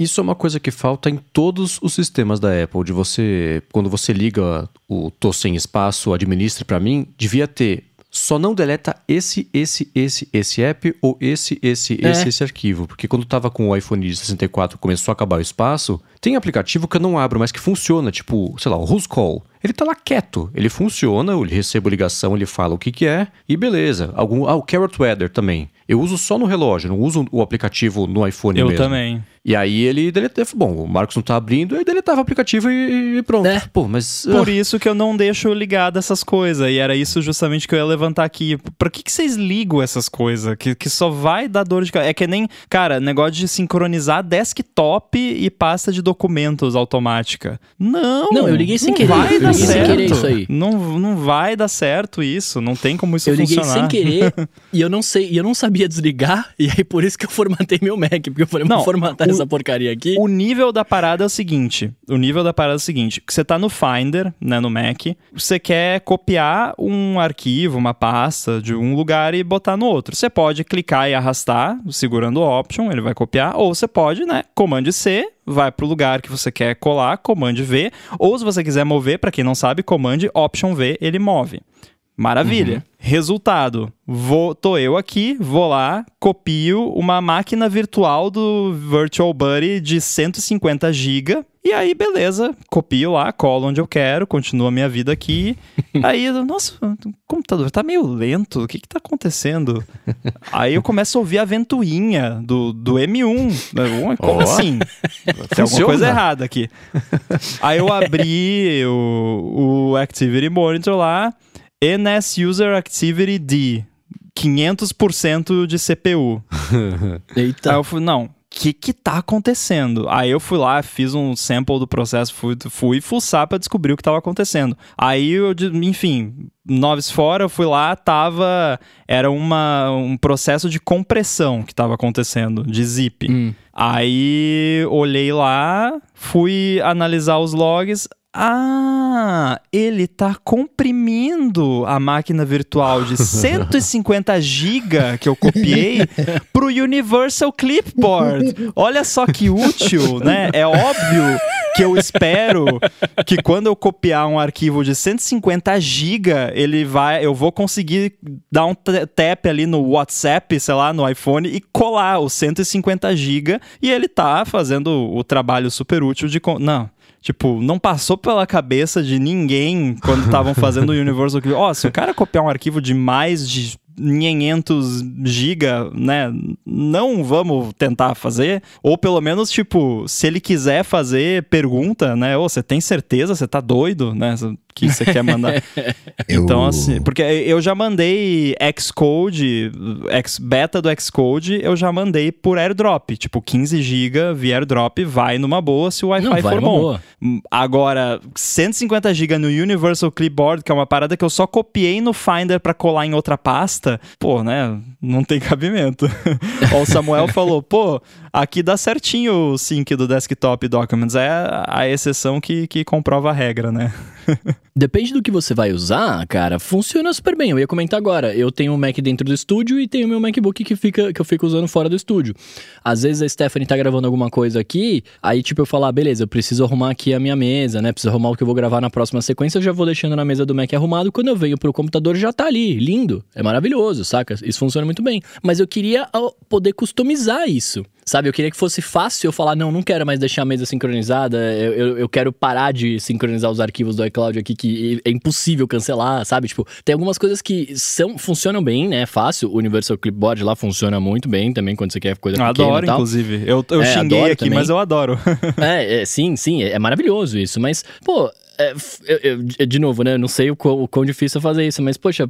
Dá pra customizar um pouco, tipo, ser uma, uma pira mais Dropbox, que você abre as suas pastinhas, você escolhe o que, que você quer, e, né, e, e coloca lá. Poderia ser um pouco mais atrativo, de repente, saca? O, o lance do Just Works é, é legal, ele realmente funciona, mas às vezes não como eu quero. Esse é o ponto. O lance de.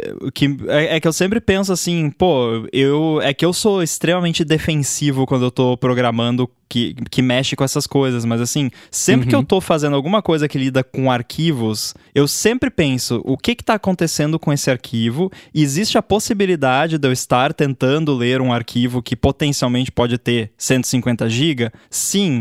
Faz sentido? Não. Então eu vou colocar um limite, né? Tem que decidir ali, não. Se for mais do que, né?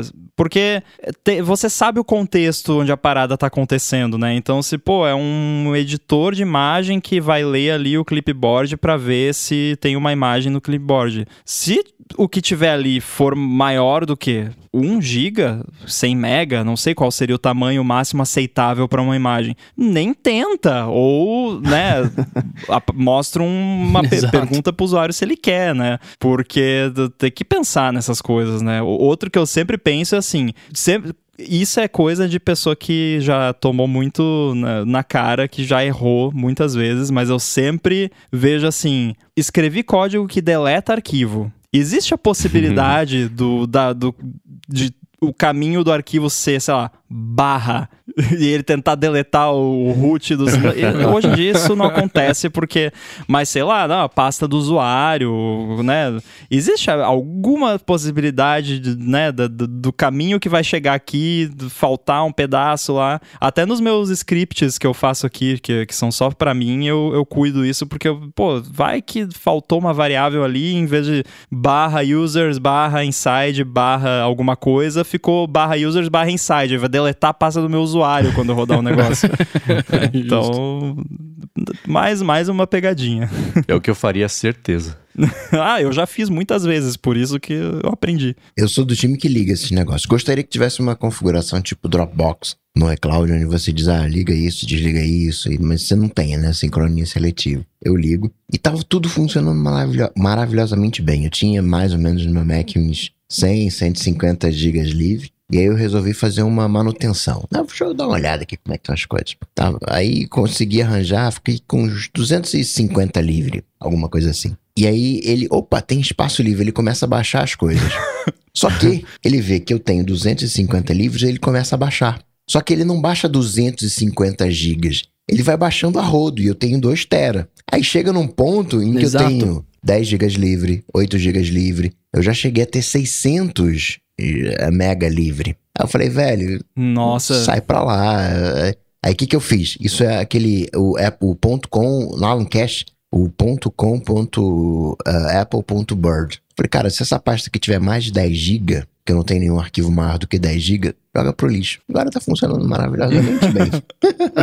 O- esse, esse Bird aí é, é um desgraçado. É, Ele Deu ele. tanto problema com. Ele fez. Ele causou isso no meu computador também. Não era o caso do iCloud Drive, era alguma outra parada, mas também que eu tava de boa no Mac, daqui a pouco começava a ficar lento e vinha a mensagem: o seu computador está perigosamente com nível com nível perigosamente baixo de espaço livre. Aí eu ia ver lá o, né, o maldito bird lá, esse pássaro maldito, eu tava lá comendo tudo o meu espaço e, né, comendo o disco como se fosse alpiste, né? Exatamente. E aí- O, próprio, o próprio, esse mesmo, é, é esse mesmo aí, esse mesmo aí. E, e chegou no mesmo, mesmo esquema assim, a- sobrando 100 mega livre no, no HD. É, foi o que aconteceu hoje. Eu tava com, eu tava com, acho que com 400 mega ou 300 mega livre no HD. Eu falei, mano, o que que, é- que que é isso, cara? Onde tá? é mais um caso de decisões erradas, né? Porque, tipo, se eu não precisei desses arquivos até agora, não baixa. Baixa quando eu tentar abrir, quando eu precisar. Ou baixa meia dúzia ali de arquivos recentes que eu abri, né? Não, tem um arquivo de 2015 lá que eu, abri pela última vez em 2016 e de 5 GB e ele vai baixar só porque tem espaço. Tipo, não faz sentido, né? É, é tipo. É, tipo, eu não quero. Ah, tenho dinheiro aqui, vou gastar. Por quê? Porque eu tenho dinheiro, né? Isso eu consigo Dinheiro na entender. mão é vendaval. É, Não, mas- exatamente, né? Mas assim, olhando esse ponto, né, a, a minha visão qual é? Se você tem um Mac de 1 tera e você tem, sei lá, eh, um iCloud de 2 teras e você tem, sei lá, 500 GB livre, eu entendo a Apple resolver ocupar esses 500 GB livre. Eu entendo a Apple chegar e falar, cara, recurso que você não utiliza é, né, é desperdício. Eu entendo a Apple não querer desperdiçar. Agora, ela tem que né, não exagerar no negócio. O meu entendimento, qual foi? É que esse, o Bird, ele sai baixando as coisas. Ele não baixa, é, sei lá, ele- sai baixando tudo. Só que ele vai baixar aquele arquivo de 5 GB, o de 1 GB, o de 2 GB, porque é tudo, menor, entre aspas, menor do que o, o espaço que eu tenho livre. Só que ele não faz esse- essa totalização. Então chega quando os arquivos vão né, completando, ele fica meio perdido. Então faltou essa, esse ajuste fino no processo. E também eu não sei o quão sensível ele é, né? Porque assim, digamos que você é uma pessoa que trabalha com vídeo. Na época que eu trabalhava com vídeo, às vezes ficava alguma coisa no HD interno. Normalmente eu usava só HD externo, mas às vezes um projeto ali que você estava trabalhando ficava no interno. Então o que que acontecia? Frequentemente eu eliminava, né, liberava muito espaço, tipo 200 GB do nada, assim, porque é um projeto que eu terminei e aí eu arquivei no HD externo e apaguei. E mas aí logo depois já vinha o próximo projeto, então já ocupava de volta os 200 GB. Então, tipo, quanto tempo ele espera, né, antes de sair Também, enchendo também. tudo? Porque se, se é imediato ou se ele espera 15 minutos ou qualquer que seja o tempo, é complicado, né? Porque tem esses edge cases que, que no caso de Mac nem é tão edge case assim, porque o que tem de gente que usa Mac, que, né, edita vídeo, edita áudio, que ah, tem essa flutuação grande de, de arquivos. Por sinal, né, a gente falou tempos atrás, do lance lá do SSD, do, do Mac M1, nem nessa época que eu mexia com vídeo que, que eu ficava né, enchendo o SSD, apagando, enchendo, apagando, enchendo, apagando direto, nunca tive problema com, com SSD, nem nessa época, né?